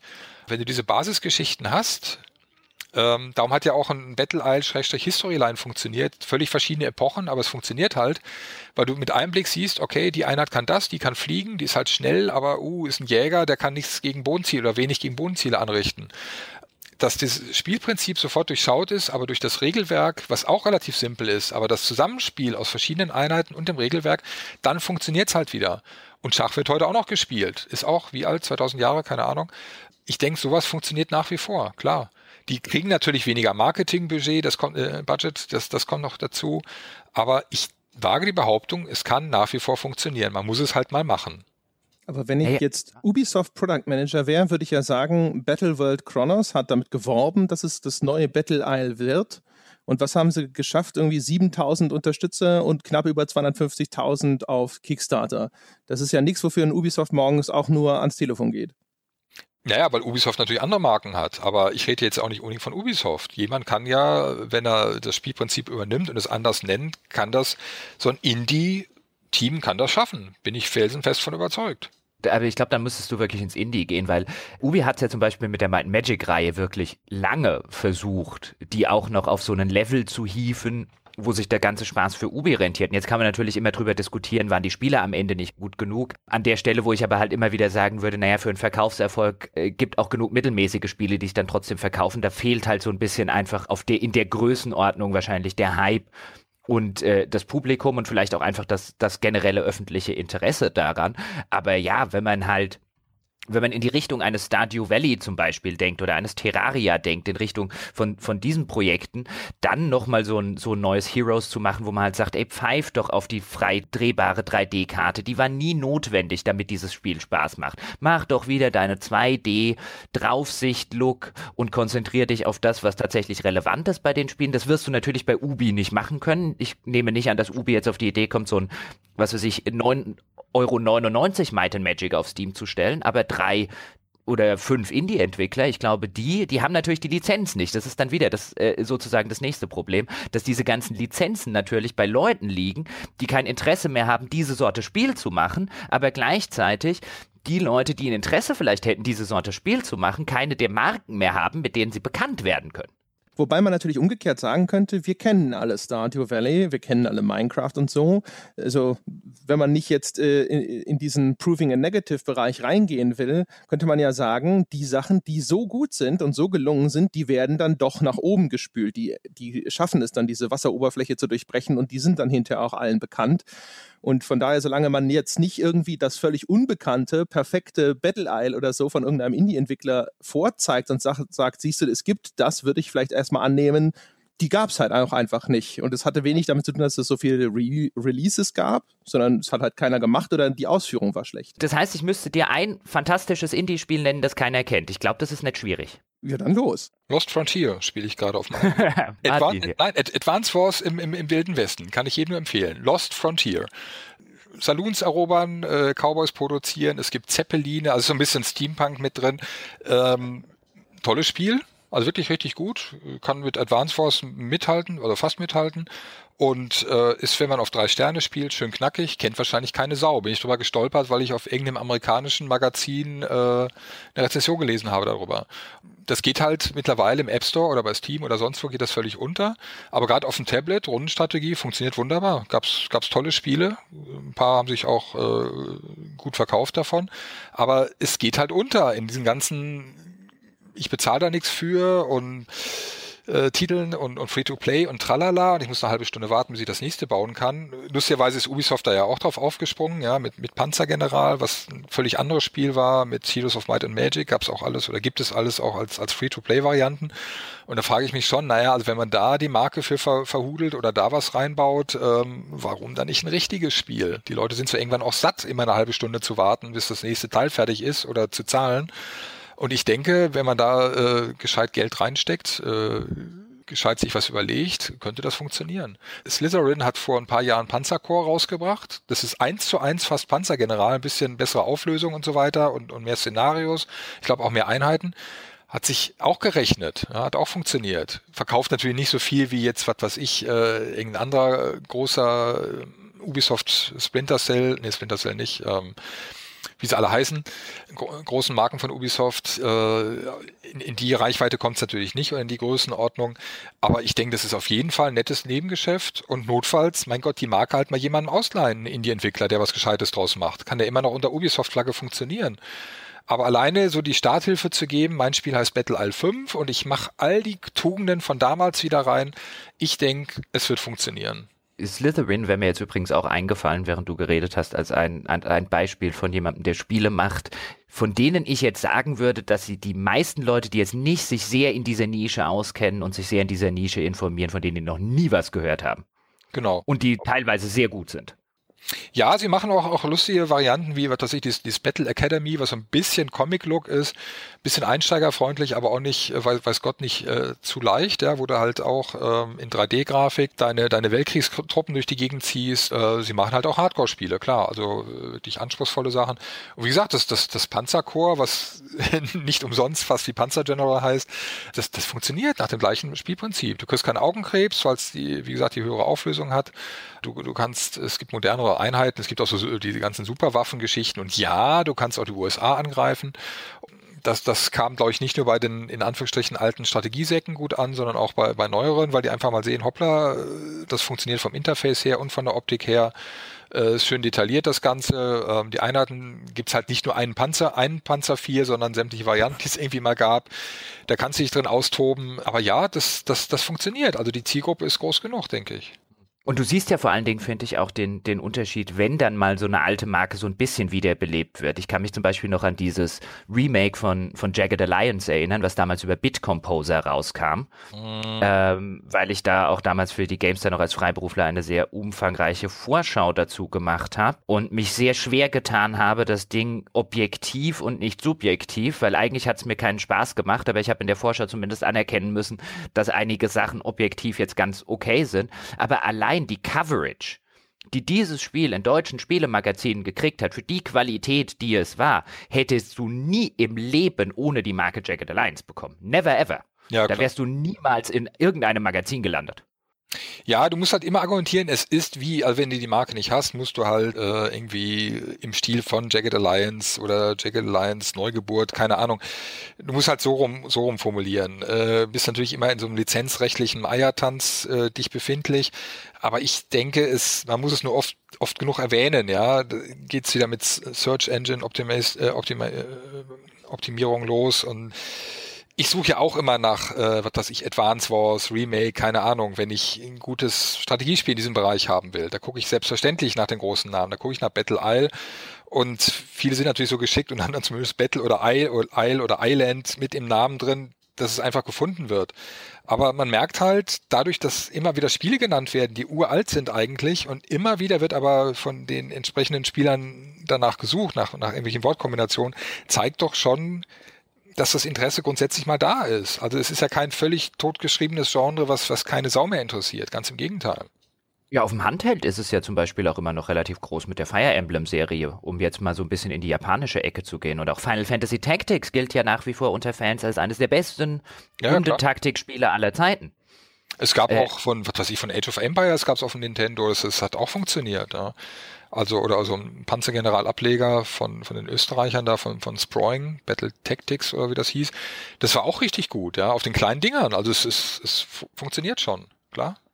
Ich glaube, wir müssen irgendwann definieren, was wir unter funktioniert schon, in, welchem Zusammenhang verstehen, nein, weil wir da sonst aneinander vorbei Nein, funktioniert schon im Sinne von, ich habe halt äh, nicht den riesen Bildschirm.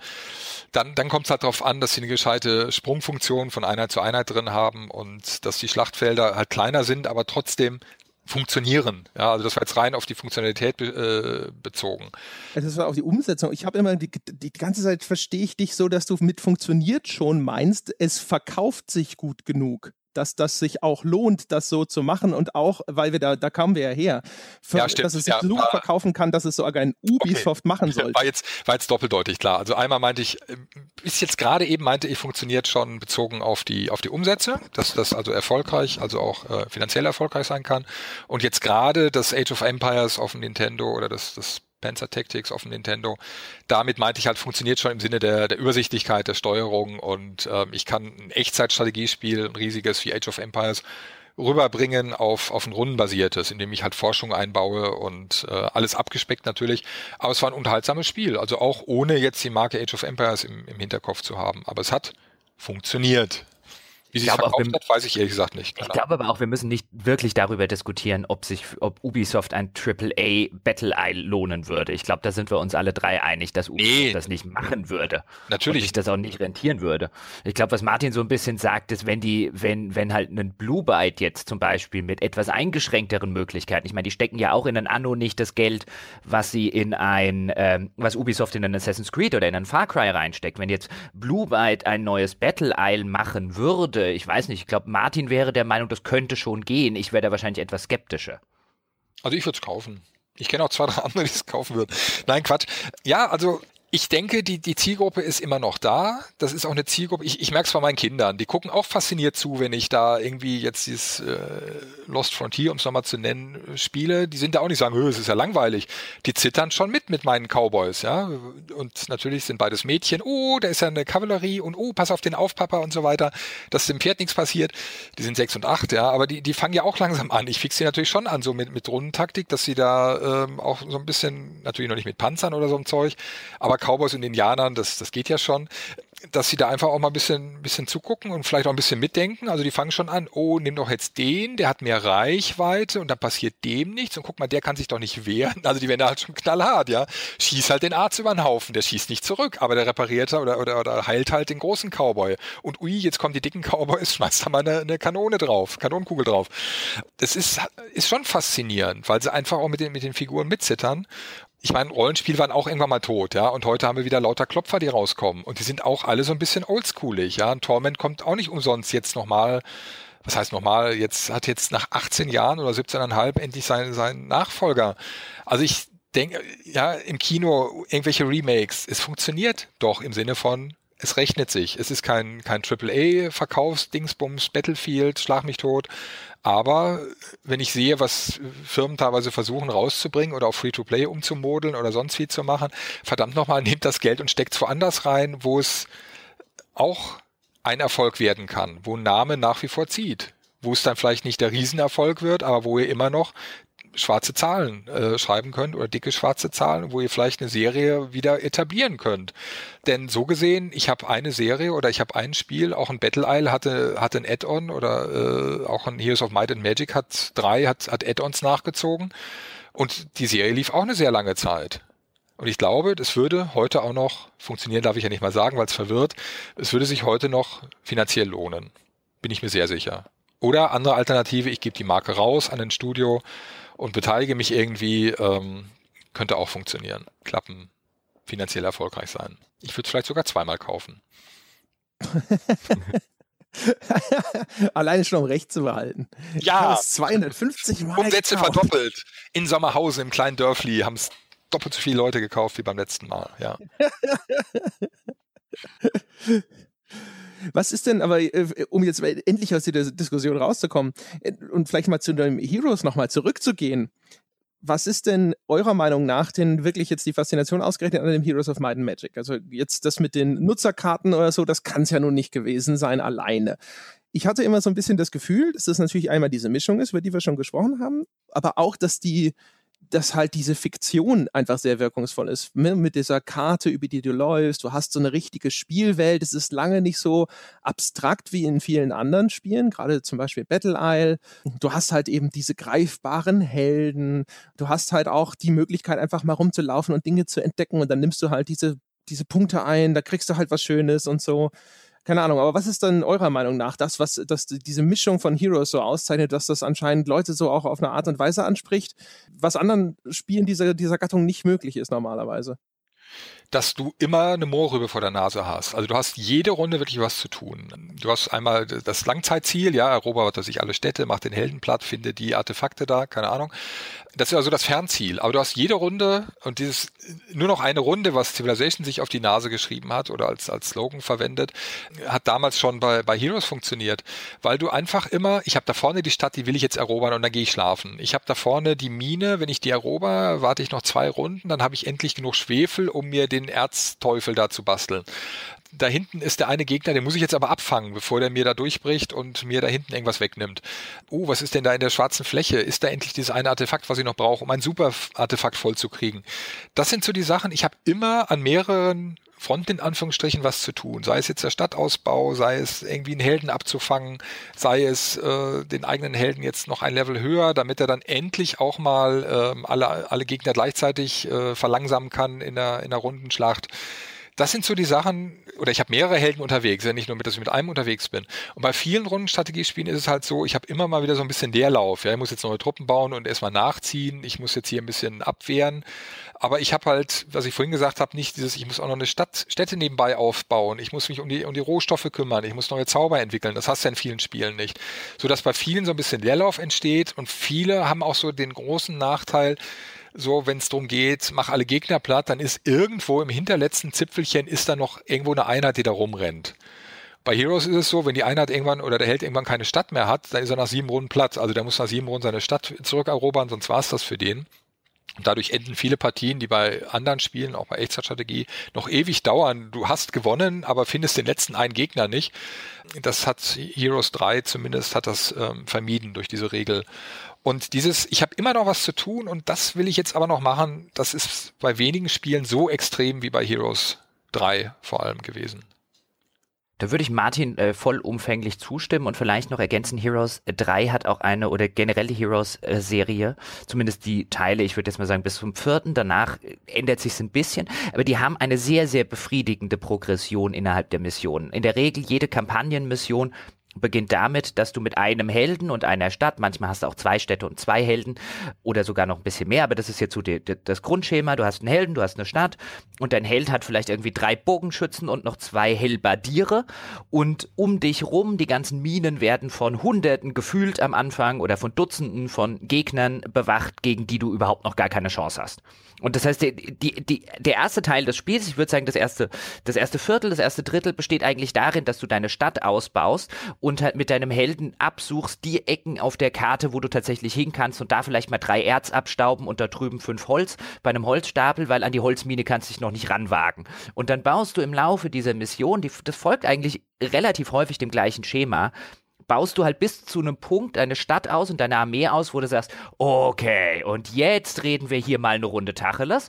Dann überwaldst du erstmal alles, was in deiner, in deiner Nähe ist und dann nimmst du endlich die verdammte Erzmine ein, dann nimmst du endlich die verdammte Holzmine ein und dann kriegst du da oben endlich deine Kristalle, die du für deine für deine Mega-Einheit brauchst. Und so hast du am Anfang des Spiels immer eine sehr, sehr gute Progression. Wo Heroes immer so ein bisschen das Problem hatte, ist, wenn du diesen Teil überschritten hattest, dann hattest du sehr häufig eine, eine, ja, unstoppbare Dampfwalze aufgebaut, die dann halt einfach nur noch die, die restliche Karte abgegrast hat. Das war häufig der Teil des Spiels, der mir dann weniger Spaß gemacht hat. Aber gerade diese Anfangsprogression, die kriegt Heroes fantastisch hin. Das hat immer wieder Spaß gemacht von diesem kleinen Würstchen, das da auf der Karte ankommt und das ich eigentlich mit keinem anlegen kann, zur Dampfwalze zu werden.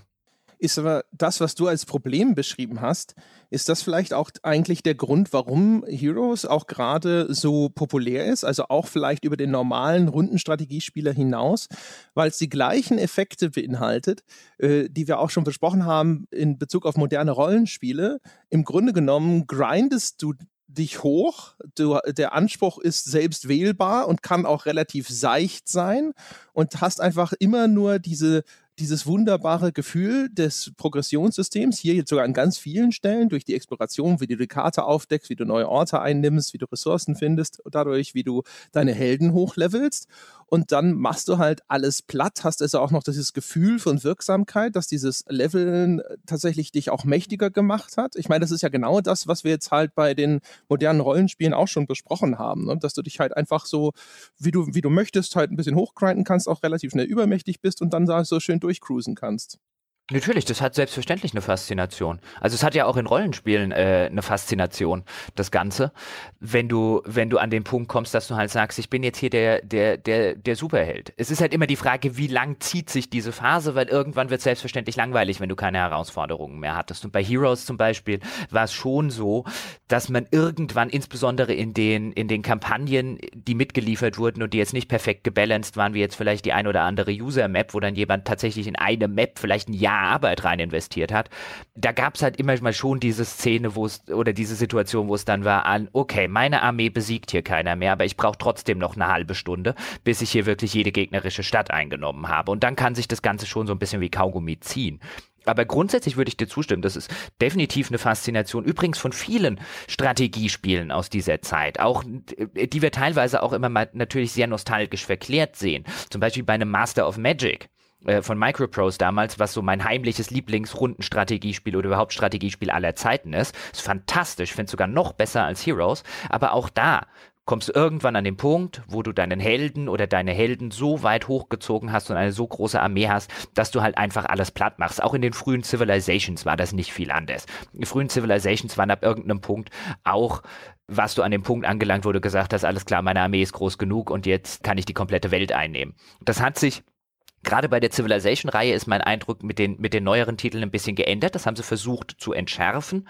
Aber Rundenstrategiespiele aus den 90ern waren häufig, nicht in allen Fällen, aber waren häufig eben dieses vom kleinen Würstchen zur Dampfwalze. Das hat man, oder Martin, wie siehst du das? Das, das war da schon häufig Thema. Ja, also das war bei, bei Heroes ist es mir halt so gegangen, ich habe dann halt irgendwann so Zweit- und Dritthelden-Armeen äh, zusammengebaut, weil der eine einfach wirklich zu, zu, stark war. Und dann hat man gesagt, komm, dann peppelst du den noch hoch, dann geht's ein bisschen schneller auch. Aber ähm, du hast recht, also ich erinnere mich echt an, an User-Karten, wo du auch so gedacht hast, ha, jetzt bin ich hier bei der Obermacke, als du in der Mitte angekommen bist. Und da war hinter irgendeinem Tor war dann der nächste Riesenheld. Also die haben es wirklich sehr gut gemacht, dass du immer einen hattest, der ein bisschen stärker war, aber nicht so stark, dass er übermächtig war, sondern irgendwann bist du auch rangekommen. Und das habe ich mal so ein bisschen, das gab es damals noch nicht, aber so dieses Diablo-Prinzip genannt. Oder Diablo 1 gab es damals, äh, das war ja parallel ungefähr. Diablo 1 kam kurz vor Heroes 3, ich glaube ein, zwei Jahre vorher. Aber so dieses, oh, da hinten ist dieser dicke Gegner und mit meiner jetzigen Ausrüstung kann mein Held das eh nicht schaffen, aber irgendwann hast du die Ausrüstung und dann haust du den um, stellst dann fest, oh scheiße, der ist der Nächste. Und das, was Diablo halt mit einer Figur macht, äh, hast du da halt mit, mit, mit mehreren Helden und nochmal die Städte oben drauf und die, das Skillen und die Einheiten, die dann auch nochmal verbessern kannst, äh, zumindest in einer Stufe und Artefakte dazu ich nenne es halt immer so ein bisschen das Diablo-Prinzip, wobei ich Diablo lustigerweise nicht so spannend finde wie jetzt ein Heroes, ähm, weil mir einfach so ein paar Ebenen fehlen. Aber bei Diablo durchschaue ich halt diese Mechanik und die nervt mich irgendwann. Finde ich es irgendwann ein bisschen äh, langweilig. Die Effekte und so sind zwar cool, aber ich weiß halt, na, irgendwann hast du wieder noch einen besseren und dann haust du den auch noch um. Oder diese, diese ähm, Zwischengegner. Außerdem habe ich immer irgendwann Schmerzen im Zeigefinger gehabt, was du bei Rundenstrategie ja weiß Gott nicht hast.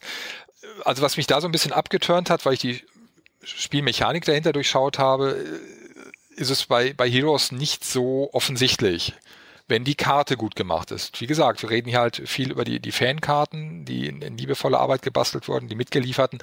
War es wirklich so, wie Jochen sagt, die waren ja auch häufig kleiner. Also da gab es ja nur äh, kleine, mittlere, große. Diese XL-Karten gab es relativ wenig. Da war es halt wirklich so, irgendwann in der Mitte der Zeit hast du nur noch abräumen müssen, weil du einfach dampfwalzenmäßig da äh, drüber gerannt bist, klar umschifft es damit so ein Problem von Rundenstrategie? Ich könnte mir vorstellen, dass Rundenstrategie, die konsequenter ausgeführt wäre, vielleicht auch genau das ist, was viele Leute abschreckt, dass es nämlich an einen Punkt kommt, wo es relativ komplex ist und wo erstens der Spieler nicht dieses Gefühl von Stärke entwickelt, sondern du bist halt sehr, dann viel häufiger in einer Position der Schwäche und musst halt halt eben genau deswegen durch überlegene Taktik und Strategie gewinnen und zum anderen, dass du einen gewissen Teil von Spielern hast, die sich halt einfach dumm fühlen werden, weil das Spiel sie vor eine Aufgabe stellt, die sie nicht lösen können, weil sie nicht diese Mechanik auf einer Ebene durchschauen können, dass sie in der Lage sind, die gestellte Aufgabe zu bewältigen. Ja gut, letzteres hast du ja in, in fast jedem Genre. Also wenn ich bei einem Rennspiel nicht besonders gut bin, dann überholen die mich halt. Wenn ich bei einem Echtzeitstrategiespiel zu langsam bin äh, oder zu, zu unkoordiniert, habe ich das gleiche Problem. Ähm, ich finde Rundenstrategie da sogar ein bisschen fairer, weil du ja diesen Zeitdruck nicht hast. Du kannst ja wirklich in Ruhe überlegen, hm, wenn ich den Panzer jetzt da vorne hinschiebe und dahinter die Artillerie hinstelle statt umgekehrt, wäre vielleicht schon ganz hilfreich. Und oder wenn ich jetzt äh, hier oben mich auf den Berg stelle, habe ich eine höhere Reichweite oder sehe weiter. Das sind ja Sachen, wo mich Rundenstrategie einfach lernen lässt. Also entweder in einem Tutorial und viele Sachen sind ja auch logisch, ja, dass ich im Wald nicht so weit gucken kann wie auf einem Berg, ist, ist ja nachvollziehbar bei einem Rennspiel sehe ich einem Auto vielleicht nicht an, warum es jetzt schneller ist, ja, weil der Motor halt drin steckt und mehr PS und was weiß ich, ist es erstmal nicht so offensichtlich. Das sind so Sachen, wo ich Rundenstrategie eigentlich deutlich fairer finde und das Spiele einen vor eine Aufgabe stellen, die am Anfang vielleicht auch ein bisschen unlösbar erscheint, gibt es seit den allerersten Text-Adventures.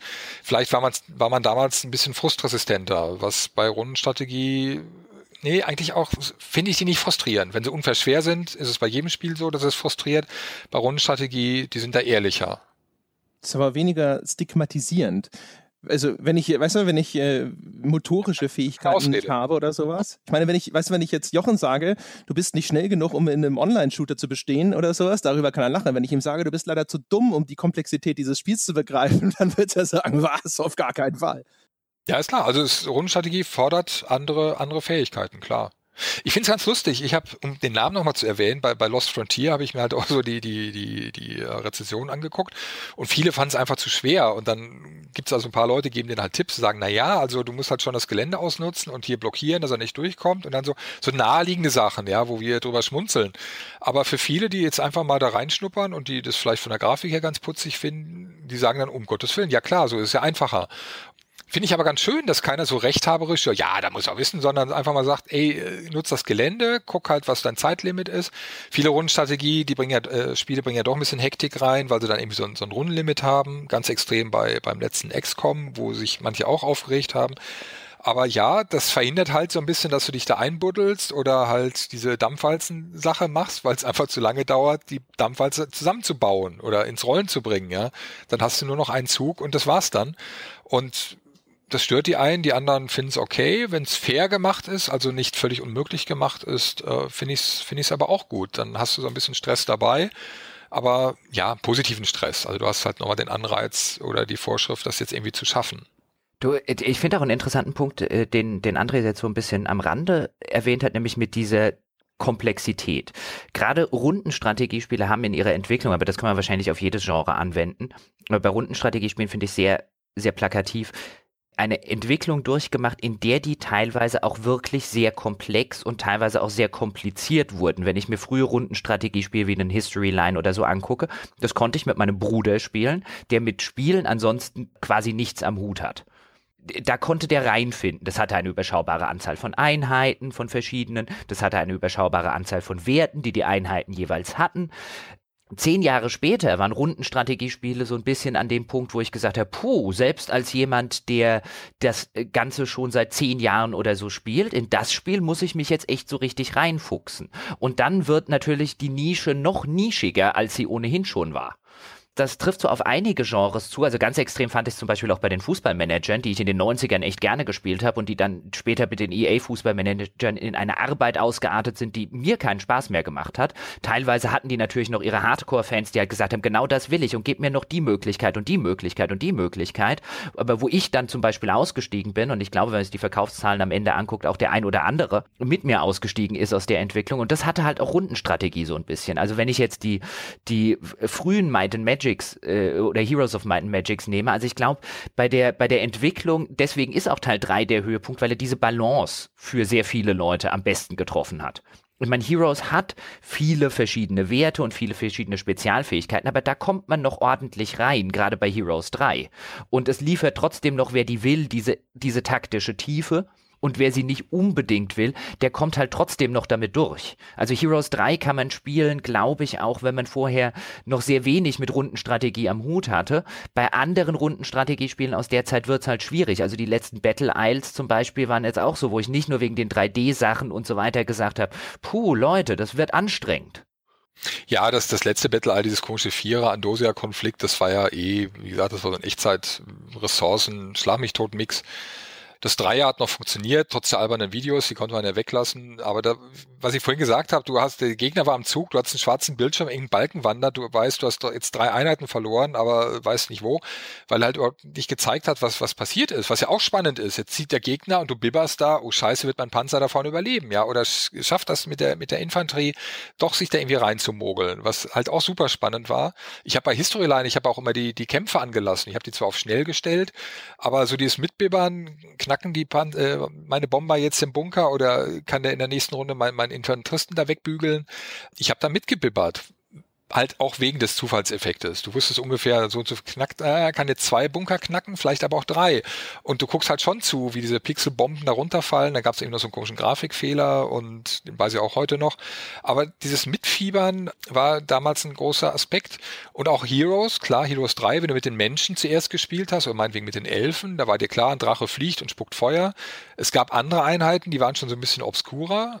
Das ist so ein bisschen das Problem der, der neueren Teile, dass auch es zu viel Spezialfähigkeiten gibt. Und dann gibt's dann noch irgendwie, wenn ich den von hinten angreife oder flankiere, habe ich noch Boni.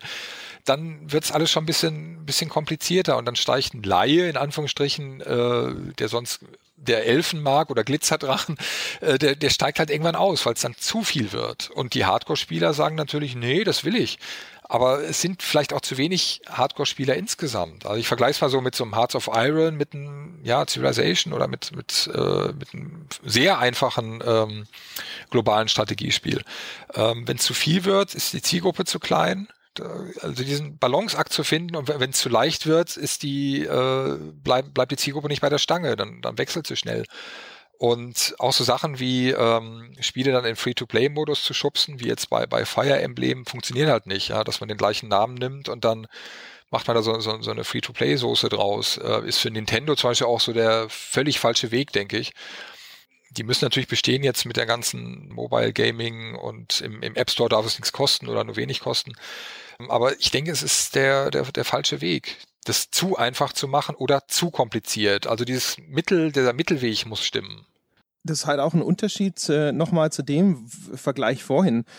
Es ist halt nicht so intuitiv wie zum Beispiel bei einem Rennspiel oder bei einem Actionspiel. Bei einem Actionspiel, wenn der Gegner schneller zugeschlagen hat als du, dann ist es sofort ersichtlich für dich, okay, der hatte jetzt in dem Fall, hat er halt von mir aus einen Angriff gewählt, der schneller ausgeführt wird und meiner war langsamer und das muss ich das nächste Mal eben anders machen. Ich muss meine Distanz besser managen oder sonst irgendwas. Aber das ist halt direkt aus dem Spielgeschehen für dich ableitbar, was dein Fehler gewesen ist. Und auch bei einem Rennspiel, vielleicht auch, weil viele Leute sowieso Erfahrung haben mit Autofahren, dann wissen sie, okay, so eine Kurve muss ich anders fahren.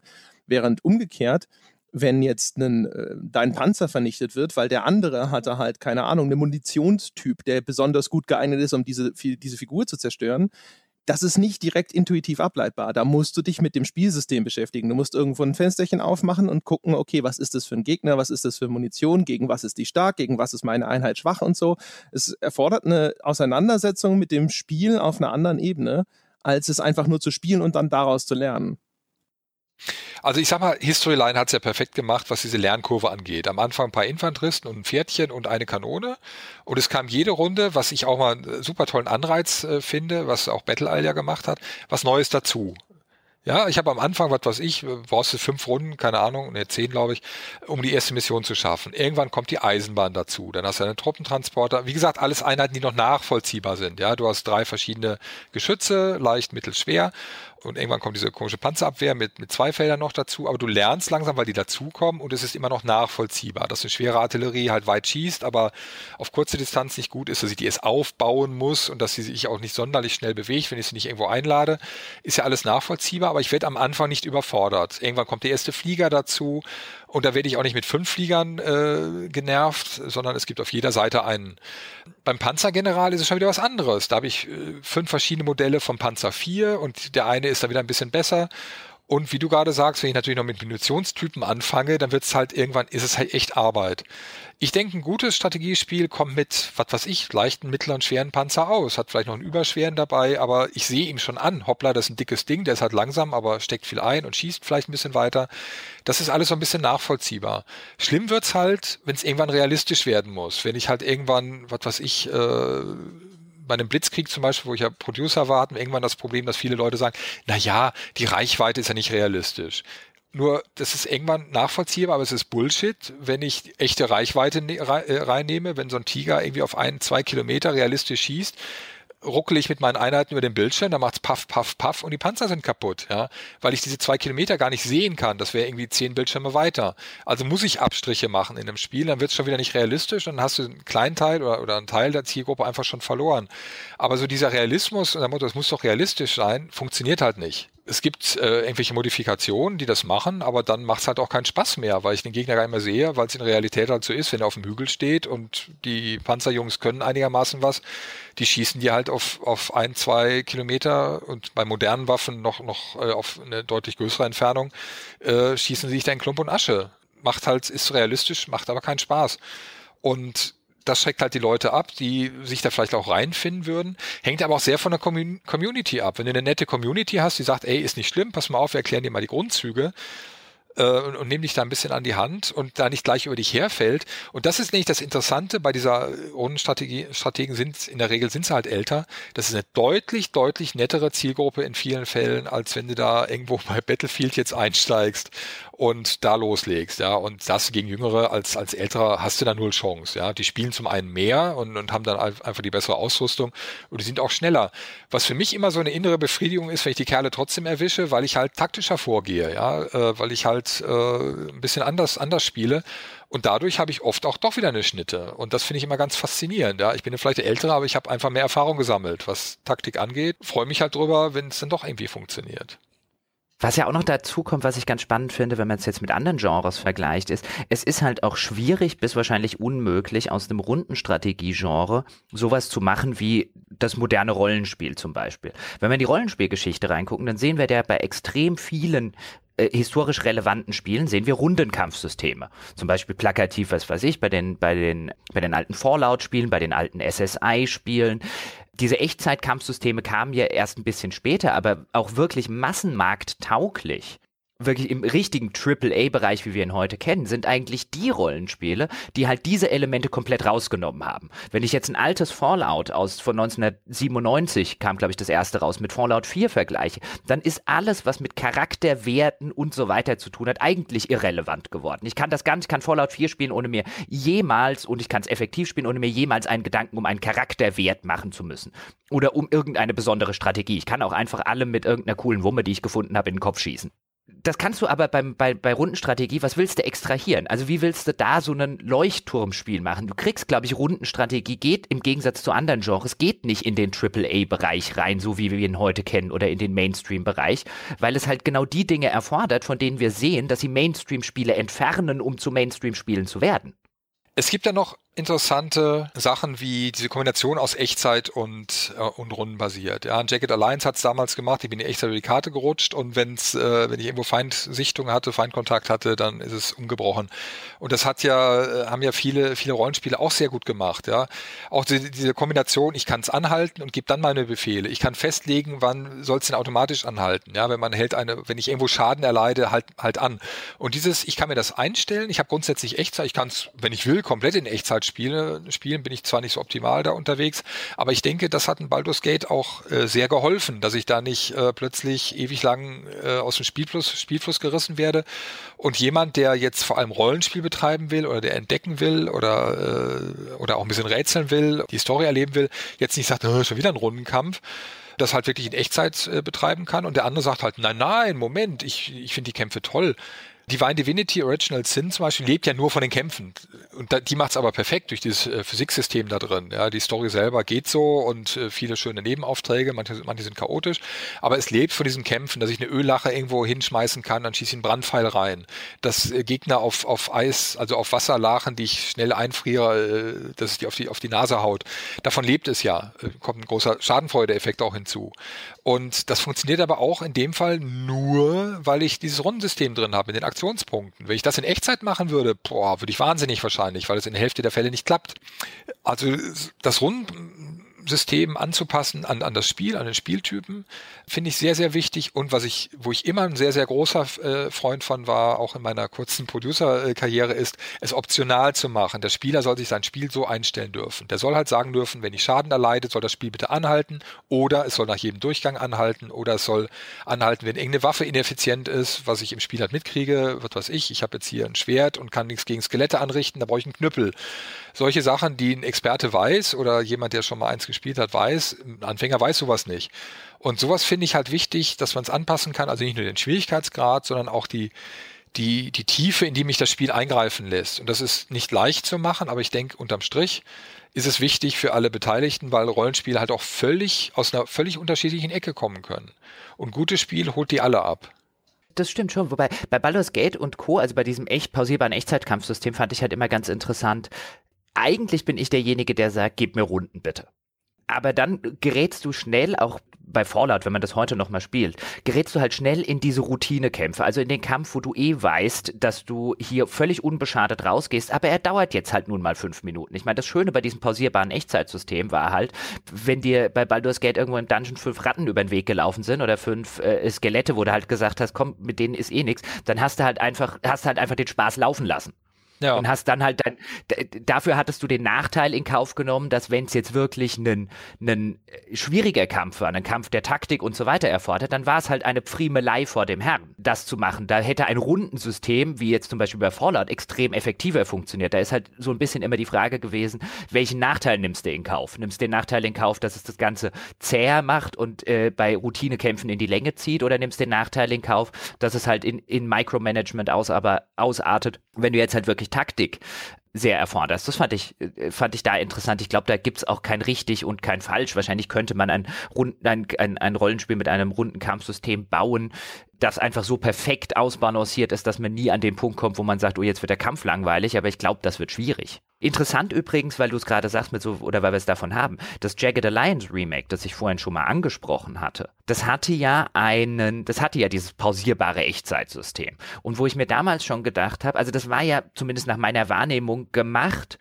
weil man gehofft hat, dass man mit Echtzeit weiterkommt als mit Runden.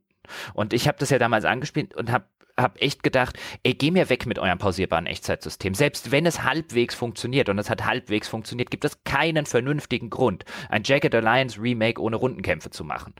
Bleib mir weg damit. Was soll der Scheiß? Wer kommt auf so eine Idee? Also ich habe mit Engelszungen auf den eingeredet. Sie haben mich, ja, aus, aus dem Nähkästchen plaudern, die haben mich halt äh, ein bisschen angeheuert, um Sachen ähm, weil ich halt als Jacket Alliance wahnsinnig mag, das, das, das wussten die auch, und, aber es war einfach zu spät. Also ein paar Sachen standen schon fest, da war nichts mehr dran zu machen. Das konntest du irgendwie nur halbwegs ausbügeln, aber auch so dieses äh, komische Inventargedönse, das war so dermaßen umständlich, wenn ich mitten im Kampf einem äh, irgendwie ein Magazin geben wollte. In der Zeit hat der Gegner zehnmal auf mich geschossen, weil das irgendwie so dämlich war. Ich konnte ihm das nicht zuwerfen, wie es in Jagged Alliance noch ging, oder liegen lassen, er holt sich's dann. Das waren so Kleinigkeiten. Und das ist aber auch passiert, wenn du irgendwie einen Spind, also gar nicht im Kampf warst, machst einen Spind auf, findest irgendwas und bist derjenige, das hat, der es auch kriegen soll, das, das war eine Befehlskette ohne Ende, ja, und dann hat es irgendwie noch mit, mit dem 3D und es war, also es war einfach nicht, nicht ausgereift. Auch da wäre es besser gewesen, sie hätten es einfach so genommen, wie es war. Äh, Sichtlinie war noch das große Problem, Line of Fire und sowas. Und das gab es ja bei, bei Jagged Alliance auch, aber dadurch, dass du halt das isometrische System hattest, war es, es war einfacher.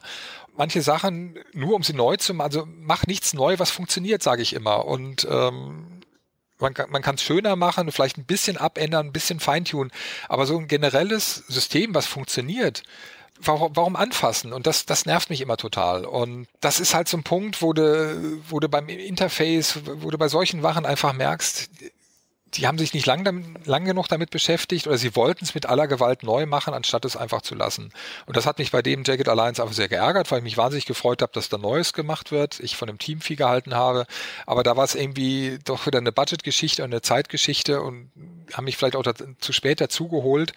Natürlich, wenn, wenn du sagst, pass auf, mit dem Line of Sight funktioniert überhaupt nicht, wie es gerade ist, äh, das muss echt anders funktionieren. Und es ist dann zu spät. Das ist natürlich für alle, alle Beteiligten auch einfach frustrierend. Man hätte es vielleicht vermeiden können, indem man Leuten das rechtzeitig mal gibt, ja, die sich damit auskennen und auch mehreren Leuten. Es ist halt immer blöd, wenn du jemanden dazu holst und dann sagst, naja, hast völlig recht, aber geht leider nicht mehr. Ja, dann kann ich es auch gleich lassen.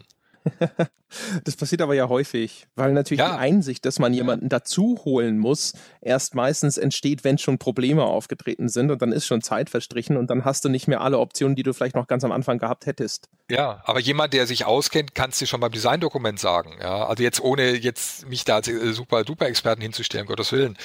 Nur ein paar Spiele habe ich mitgemacht, aber ich mache halt seit über 20 Jahren den Job und da ist halt der Punkt, du siehst halt immer wieder, woran es hapert und es wiederholt sich halt, woran es hapert. Und gerade wenn du an, an so ein altes Genre rangehst, hat es Gründe, warum gewisse Sachen so gemacht wurden. Einfach Vorteile haben.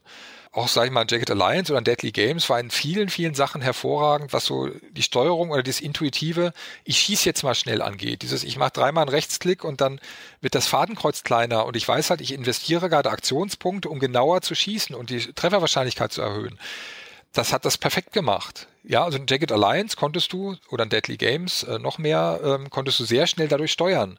Und dadurch machte zum Beispiel Deadly Games auch im, im Netzwerkmodus einen Heidenspaß, weil Deadly Games es, es, geschafft hast, dass eine Runde relativ schnell geht, weil du ja relativ wenige Leute auch hast. Du konntest dich mit relativ wenigen Befehlen hinknien, hinliegen, auf ein Dach klettern. Das ging irgendwann so schnell in, in Fleisch und Blut über, dass es fast schon Echtzeit wurde. Jetzt ein bisschen übertrieben. Aber dieses umständliche Steuern, was viele Spiele heute noch drin haben, weil du zig verschiedene Tasten benutzen kannst, hat das sehr, sehr gut hinbekommen. Und ähm, im Netzwerk war es deswegen auch so spaßig, weil es so Sachen gab, äh, wie du, du stellst halt dein Team zusammen. Allein diese Teamzusammenstellung war schon super, weil du quasi um die wenigen Söldner, guten Söldner, äh, äh die es gab, gefeilscht hast. Du hast also Angebote abgegeben. Also bevor das eigentliche Kämpfen losging, hattest du schon so, so, so ein Feilsch, eine Feilschgeschichte, äh, die auch mit dem Zeitlimit ablief, wie, wo du wie bei einer Auktion halt geboten hast für die verschiedenen Helden. Und wenn du Pech hattest, hattest du zwar hinter viele Kämpfer, aber die waren alle scheiße, oder du hattest halt Scope oder, oder ein Fiedel oder ein Ivan, äh, welche, die, die du unbedingt haben wolltest. Dann hattest halt nur zwei oder drei, aber die waren halt deutlich besser. Und es hat trotzdem unterm Strich funktioniert. Und das andere Lustige war, dass du halt Aufgaben hattest. Der eine musste irgendwas fotografieren, der andere musste es verhindern, der dritte musste eine Bombe legen. Und du wusstest eigentlich, was der andere machen musste. Und dadurch gab es in der Mitte, hast dich dann irgendwo getroffen von der Map und es war so total chaotisch. Der eine muss was zerstören, was der andere fotografieren muss. Aber es hat einen Heidenspaß gemacht. Auch wenn es teilweise unfair war oder schwer oder nicht zu schaffen. Es hat echt Bock gemacht. Und ich weiß heute noch, wir haben so zwei, Zweierteams gemacht immer, wo ich mit irgendeiner hat mit einem Mörser geschossen und die Granate ist nicht hochgegangen, die ist liegen geblieben. Und das zweite Teammitglied, ich glaube, das war ich, hat halt die Granate gefunden und das erste Teammitglied wusste halt, pass auf, das ist ein Blindgänger. Und ich so, hey, eine Granate, geil, die brauche ich für unseren Mörser und bin halt dran gegangen und der andere hat so mit den Augen und hat so Bewegungen gemacht, nimm die nicht auf, ja, das ist ein Blindgänger. Ich so, hey, geil, Granate aufgenommen, ist natürlich explodiert. Und das sind so Sachen, geil das, das weiß ich heute noch, ja. Das ist, ich glaube, das, das war 96 oder so, ist 20 Jahre her. Aber es hat halt einfach funktioniert. Dieses Deadly Games oder, oder Jacket Alliance, da bist halt, hast halt wahnsinnig an deinen Helden gehangen. Also die hast halt mitgeschleppt und die waren einfach per se cool von Anfang an mit den bescheidenen Möglichkeiten, die es damals gab. Aber wenn da einer gestorben ist, hast du aber sowas von sofort neu geladen. Das machen wir aber ja grundsätzlich bei so, so Spielen mit limitierten Einheiten. Das geht ja grundsätzlich nicht. Ja, es gab auch da ja bei auch Fire Emblem und sonst was. Das dulde ich nicht, dass, die, dass das Team da äh, nur in Teilen nach Hause kommt. Der, an der Stelle muss ich mich jetzt mal beschweren. Es gibt ja dann diese Rundenstrategiespiele, die meinen, sie müssten so ein Anti-Cheat-Mode einbauen. Also die, die dann zum Beispiel sagen, was weiß ich, ich habe heimlich im Hintergrund gespeichert und wenn du jetzt diesen Wurf nochmal neu lädst, also der im Hintergrund der Würfelwurf stattfindet, dann kriegst du immer wieder das gleiche Ergebnis. Also Civilization ja. hat das teilweise ja auch gerne gemacht. Dann bin ich wieder so beim Thema so Nanny State oder so. Weißt du, da ist der Spieleentwickler, will mir vorschreiben, wie ich das Spiel zu spielen habe. Wenn ich das Scheiße nochmal neu laden will, will ich das neu laden dürfen, ohne dass der Spieleentwickler mir dort reinredet. Dann bau am Anfang, wenn du, wenn du tatsächlich der Überzeugung bist, ich würde mich an der Stelle um meinen eigenen Spielspaß betrügen und das wäre ja in meinem eigenen Sinne, dann baue mir halt im Optionsmenü, bevor ich die Mission starte, die Option ein, das ein- oder auszuschalten, wenn ich das will. Aber mich dazu zu zwingen, mir nicht die Möglichkeit zu geben und zu sagen, hier ist jetzt mein Lieblingscharakter ist jetzt draufgegangen, ich will hier nicht mehr weiterspielen, ich will das neu laden, das ist verdammt nochmal mein Recht, da poche ich als Spieler. Was ja, das? Ich hab's Wenn bezahlt. Ja, ich weg, ich habe das, ja, ohne Scheiß, ich habe das Spiel bezahlt. Ich habe gut, es ist nicht mein Eigentum, ich habe eine Lizenz erworben, das zu spielen, aber ich habe es bezahlt. Dann möchte ich verdammt nochmal das auch so spielen. Ja, wenn ich Mensch ärger nicht nicht Brett kaufe und ich hau das meinem Gegenüber auf den Kopf und schmeiß die Steine aus dem Fenster, ist das mein Bier, solange ich den nicht verletze. Ja, das, das Gängeln finde ich halt so aberwitzig und richtig aberwitzig wird's. Ich glaube, bei, bei Operation Flashpoints war es damals, da gab es nur einen Spielstand. Was hat jeder gemacht? Hat den Spielstand genommen, hat gespeichert, hat den umbenannt, ja, da wird wieder einer angelegt und wenn du den ersten wieder haben wolltest, hast du wieder zurück umbenannt. Völlig umständlich. Hatte ich nur aus dem Spiel gerissen, aber du wolltest halt deine Figur deine, oder deine, deine Einheit nicht verlieren. Und, und solche Sachen finde ich so totalen Schwachsinn. Dann sollen sie halt vorher sagen, willst du Iron Mode machen? Wenn der Spieler tot ist, wenn die Figur tot ist, ist sie tot. Dann sage ich ja, ich bin so bekloppt oder so wahnsinnig oder ich kann das so gut oder es macht mir Spaß. Ja. Aber da, muss ich es ihm anbieten und nicht sagen, es geht nur so. Und das finde ich, das finde ich halt ein Fehler, den viele Entwickler einfach machen. Das ist eine Unverschämtheit. So, jetzt ist raus. Nein, sowas macht mich wirklich fuchsig. Biet's dem Spieler an, aber sag, zwing ihn nicht dazu. So, sowas ärgert mich, ja, wenn der, wenn das Spiel, wenn, wenn, wenn die Entwickler mir was vorschreiben. Und es gab mal so eine Phase, da war das so die Hochzeit der deutschen Entwickler, wo die sowas gemacht haben. Wir kommen mit dem Interface klar, ist doch super, muss sich der Spieler halt erarbeiten. Wenn ich das Wort erarbeiten schon gehört habe, habe ich schon keinen Bock mehr gehabt. Baronenstrategie meinetwegen noch. Aber dass ich mir irgendwas erarbeiten muss, ja, was ist denn das für ein Spaß, als bitte? Ich würde aber also ich gebe euch natürlich recht, dass es wahrscheinlich ein Fehler ist. Aber grundsätzlich würde ich ja immer sagen, ist es der Job des Entwicklers, mir vorzuschreiben, wie ich das Spiel zu spielen habe. Ich meine, darum geht es. Der setzt die Regeln und dann finde ich das hinterher halt eben gut oder nicht. Aber grundsätzlich finde ich das völlig okay und völlig legitim, wenn ein Entwickler sagt, das sind halt die Beschränkungen, die in meinem Spiel angelegt werden. Genauso wie es halt legitim ist, hinterher zu sagen, die Beschränkungen finde ich scheiße. Naja, Moment, es gibt Regeln und es gibt Unfairness, ja. Und wenn du dich entscheidest, ich äh, möchte aber einen Spielstand laden, weil jetzt gerade meine drei drei Hauptfiguren gestorben sind, ist es deine Entscheidung. Wenn der Entwickler sagt, nee, das will ich nicht, das lasse ich nicht zu, dann muss er halt damit leben, dass die Leute sagen, ja, dann spiele ich es nicht. Ganz einfach. Ja, er verliert, ja, aber unfair er ist deswegen ja nicht. Doch, ich finde es unfair. Also ich finde es unfair, wenn mich ein Spiel dermaßen zurückwirft, dass ich keinen Bock mehr drauf habe oder dass es mich oder ich Sachen nochmal machen muss, weil das ganz am Schluss passiert. Ja, das mache ich bei einem Spiel, was eine halbe Stunde dauert, meinetwegen nochmal. Aber bei einem Spiel, wo ich fünf Stunden dran spiele und ich habe nur einen Spielstand und kurz vor Schluss passiert irgendwas Blödes, ja, weil ich einmal nicht aufpasse oder es noch schlimmer, wenn sowas passiert im Vergleich mit dem Zufallsfaktor und ganz am Schluss kriegt er eine verplättet, weil er, weil er einen kritischen Treffer landet und ich muss fünf Stunden nochmal spielen, um das so zu schaffen, dann muss ich sagen, ey, dann hast du aber Mist gemacht. Dann ist dein Game Design nicht gut oder unfair. Da muss ich ihm zumindest die Möglichkeit geben, pass mal auf, du kannst da speichern oder meinetwegen, du kannst dreimal speichern in diesem Spiel. In diesem Spiel kannst du es einmal neu aufrufen oder du machst halt diesen Iron Mode, dann weißt du aber, dann hast du dich selbst dafür entschieden. Es gibt auch Spiele mit un unterschiedlichen Schwierigkeitsgraden, ja. Da sagt ja auch keiner, ich mache jetzt hier nur auf Hardcore. Natürlich gibt es Spieler, die das mögen, aber dann darf sich der Entwickler auch nicht wundern, wenn er halt nur zehn Spieler hat, die es mögen und nicht tausend oder recht. Ja, gut, aber das ist ja auch das, was ich sage. Er kann sich nicht beschweren, wenn es dann hinter die Leute blöd finden. Aber unfair ist es ja nicht per se, sondern es ist ja nur der Grad der Bestrafung für ein Scheitern. Der ist ja. dann halt in dem Falle relativ hoch, wenn du halt sagst, du musst jetzt, keine Ahnung, fünf Stunden neu spielen oder sowas. Also im ja. Falle von Fire Emblem ist es, glaube ich, auch so, dass es immer automatisch speichert nach jedem Zug und wenn du dann halt eine Figur verlierst und du willst das verhindern, musst du, glaube ich, die ganze Mission nochmal neu spielen von deinem letzten Speicherstand davor. Und das ist halt eine harte Strafe für dein Scheitern in dem Falle. Aber es ist deswegen nicht unfair. Ich habe ja trotzdem, ich habe ja nicht vergeigt, weil das Spiel mit gezinkten Karten gespielt hat oder sonst irgendwas, sondern ich war halt nicht gut genug und die, die Strafe, die mir dafür aufgebürdet wird, wenn ich mit allen Figuren weiterspielen möchte, was ja meistens optional ist. Meistens kannst du diese Spiele trotzdem weiter bewältigen. Das Problem ist nur, es entsteht diese Bindung zu den Charakteren und deswegen bin Richtig. ich häufig nicht ja, einen ja. zu verlieren. Wow, wow, wow, wow. Aber das trifft ja nur in den Fällen zu, in denen ich tatsächlich was falsch gemacht habe. Die Fälle, von denen zum Beispiel jetzt Martin und ich diskutieren und insbesondere, wenn wir da wieder das Zufallselement nehmen. Wenn ich jetzt ein Rundenstrategiespiel habe, bei dem zum Beispiel 90 Prozent die höchste Trefferwahrscheinlichkeit ist, ist, die ich erreichen kann. Das passiert ja relativ häufig, weil sie eben rausnehmen wollen, diese hundertprozentige Gewissheit. So, und wenn ich jetzt an den Punkt komme, dass ich mit 90-prozentiger Trefferwahrscheinlichkeit, das heißt, ich habe so richtig gemacht, wie nur richtig geht, und danach dafür bestraft wurde, dass ich ohne eigenes Zutun eine 10% Wahrscheinlichkeit gefressen habe, dann ist es nicht mehr, ich werde für mein Scheitern bestraft. Dann werde ich für die Spielmechanik bestraft. Dann bestraft mich der Entwickler für was, was er eingebaut hat. Und dann wird es, das kann man A als unfair empfinden und B ist das furchtbar schlechtes Game Design.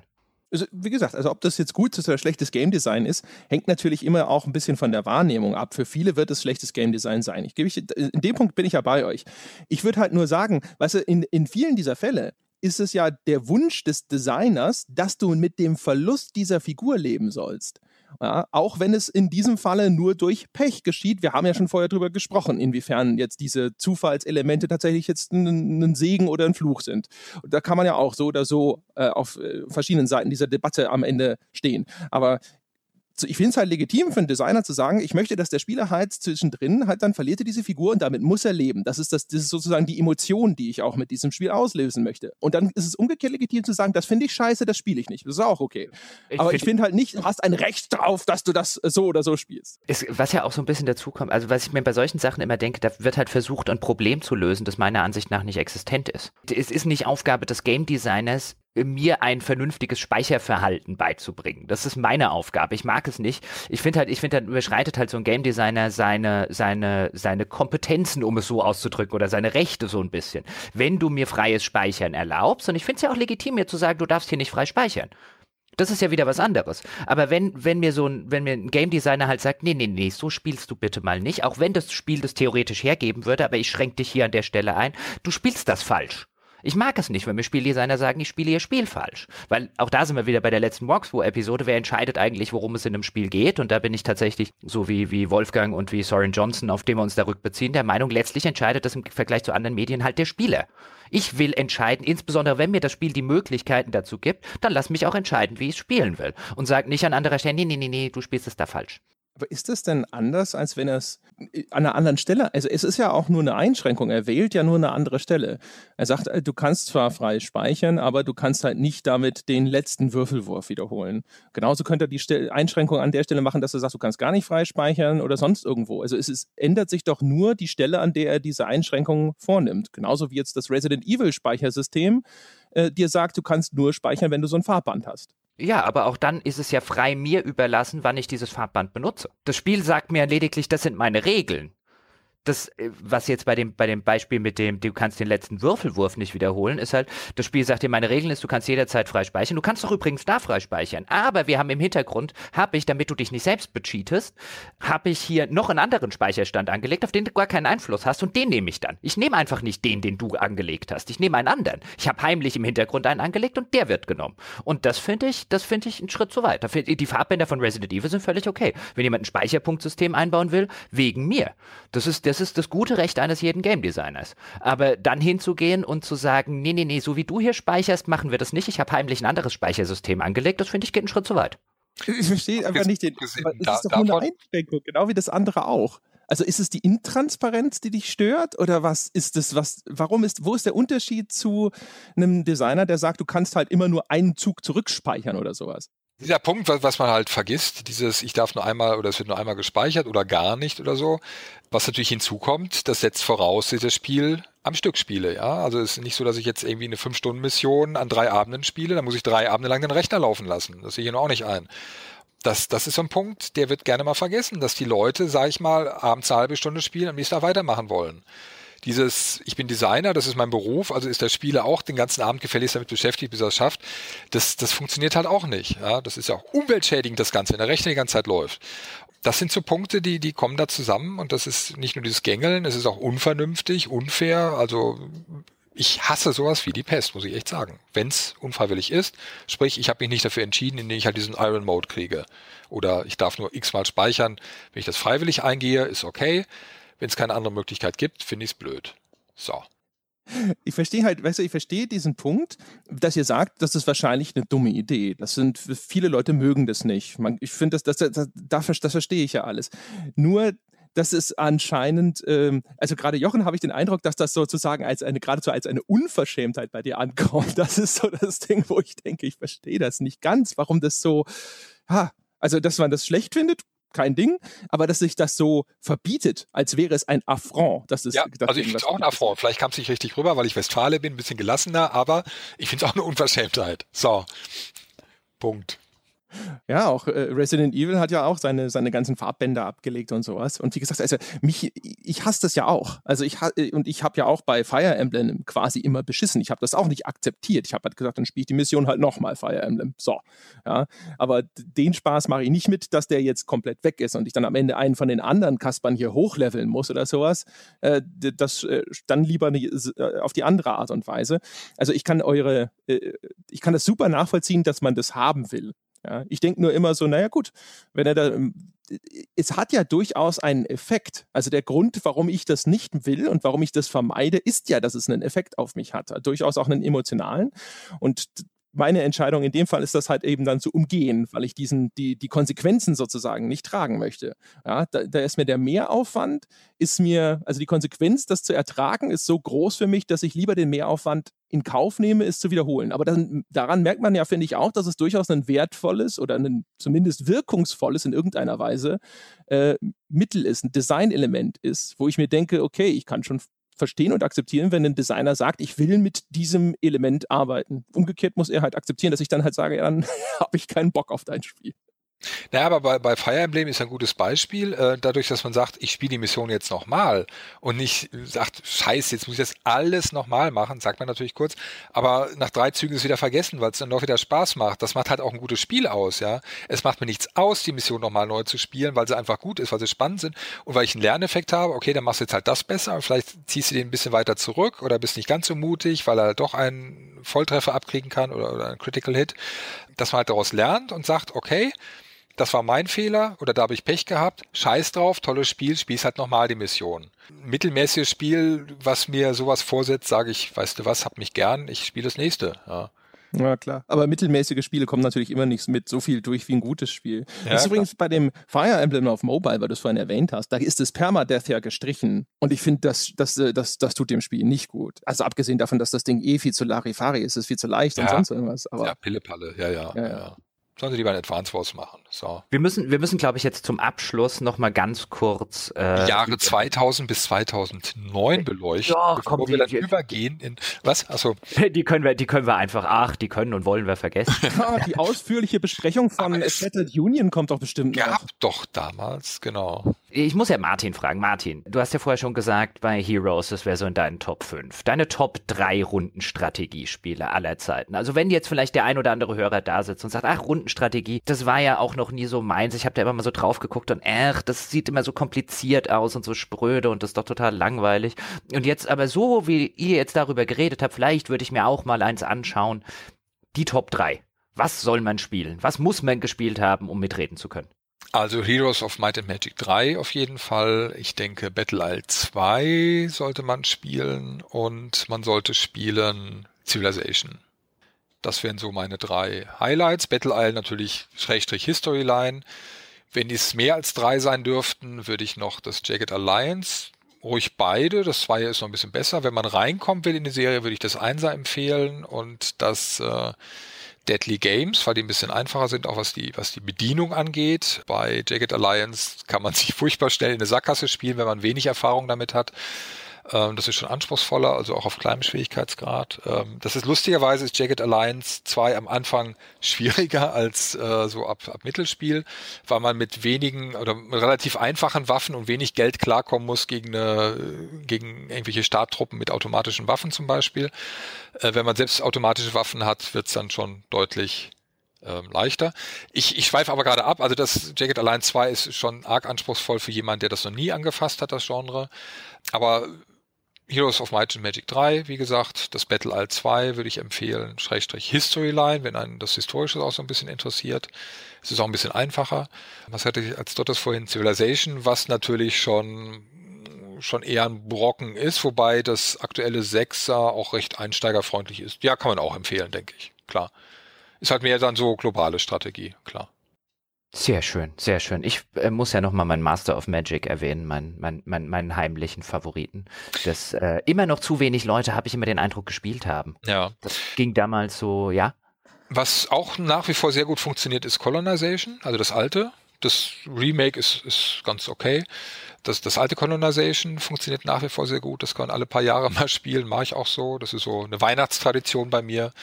Wechselt sich immer so ab mit Battle Isle und äh, Jagged Alliance, die man immer wieder mal auspackt.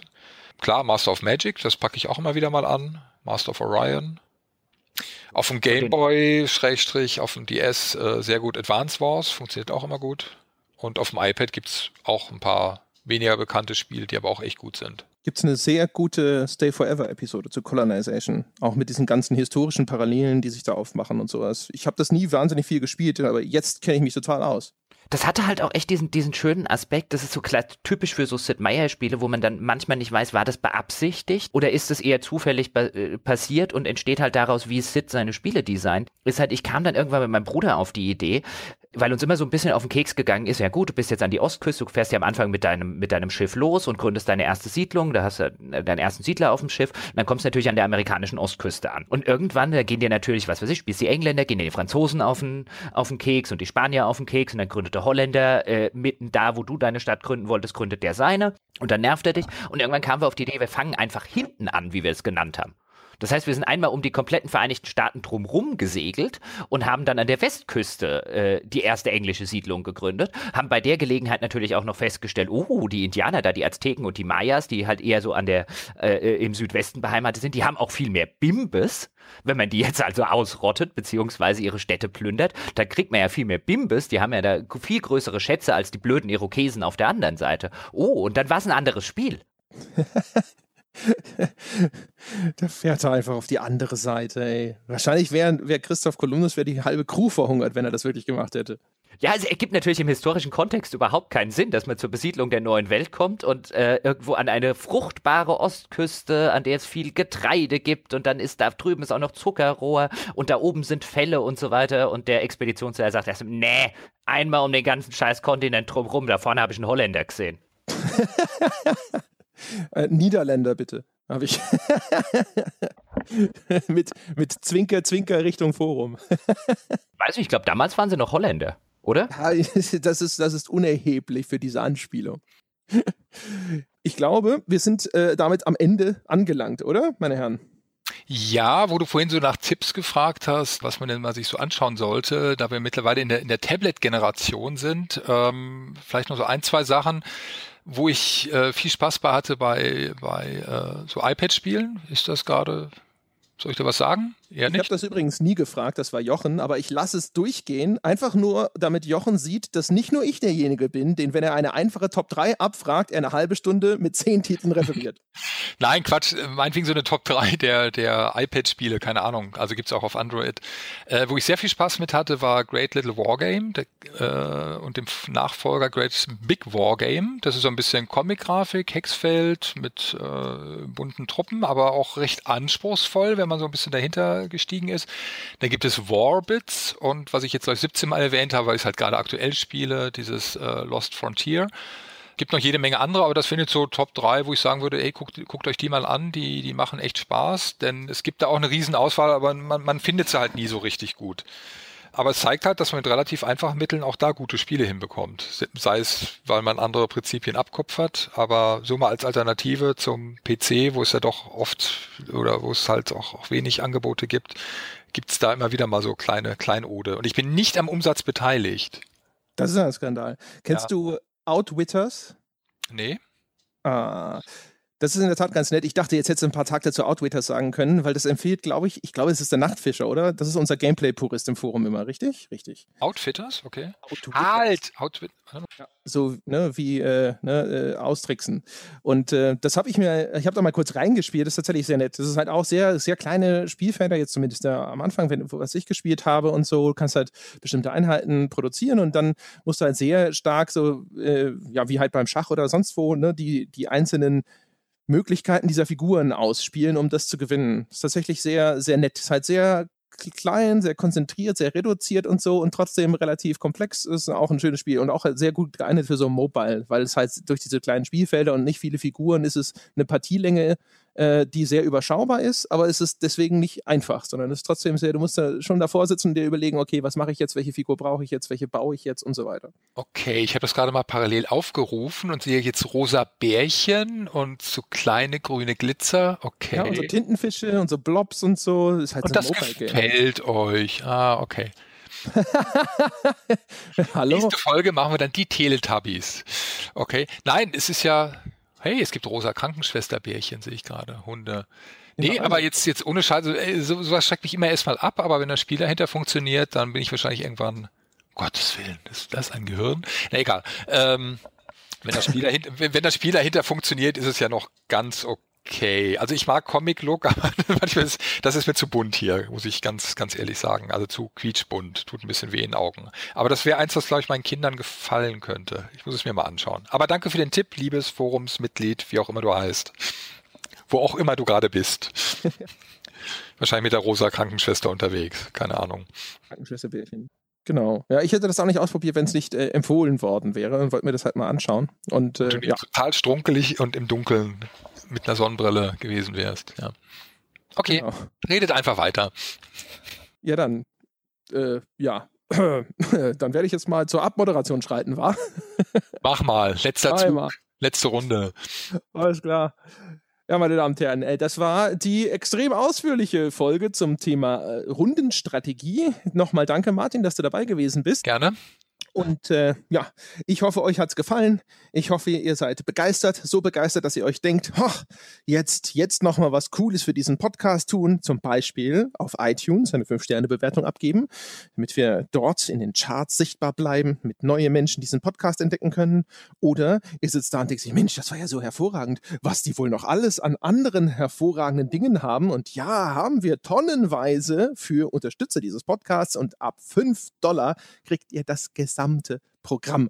Sogar zum Beispiel eine äh, Folge auf ein Altbier mit Martin Deppe. Mhm. All das und noch viel mehr einfach auf unserer Webseite nachsehen, gamespodcast.de. Dort findet ihr gleich oben einen Artikel zum Thema Patreon und sowas und auch ansonsten einfach Patreon auf ein Bier googeln und ihr findet uns ruckzuck. Das war's für diese Woche. Wir hören uns nächste Woche wieder, meine Damen und Herren. Bis dahin.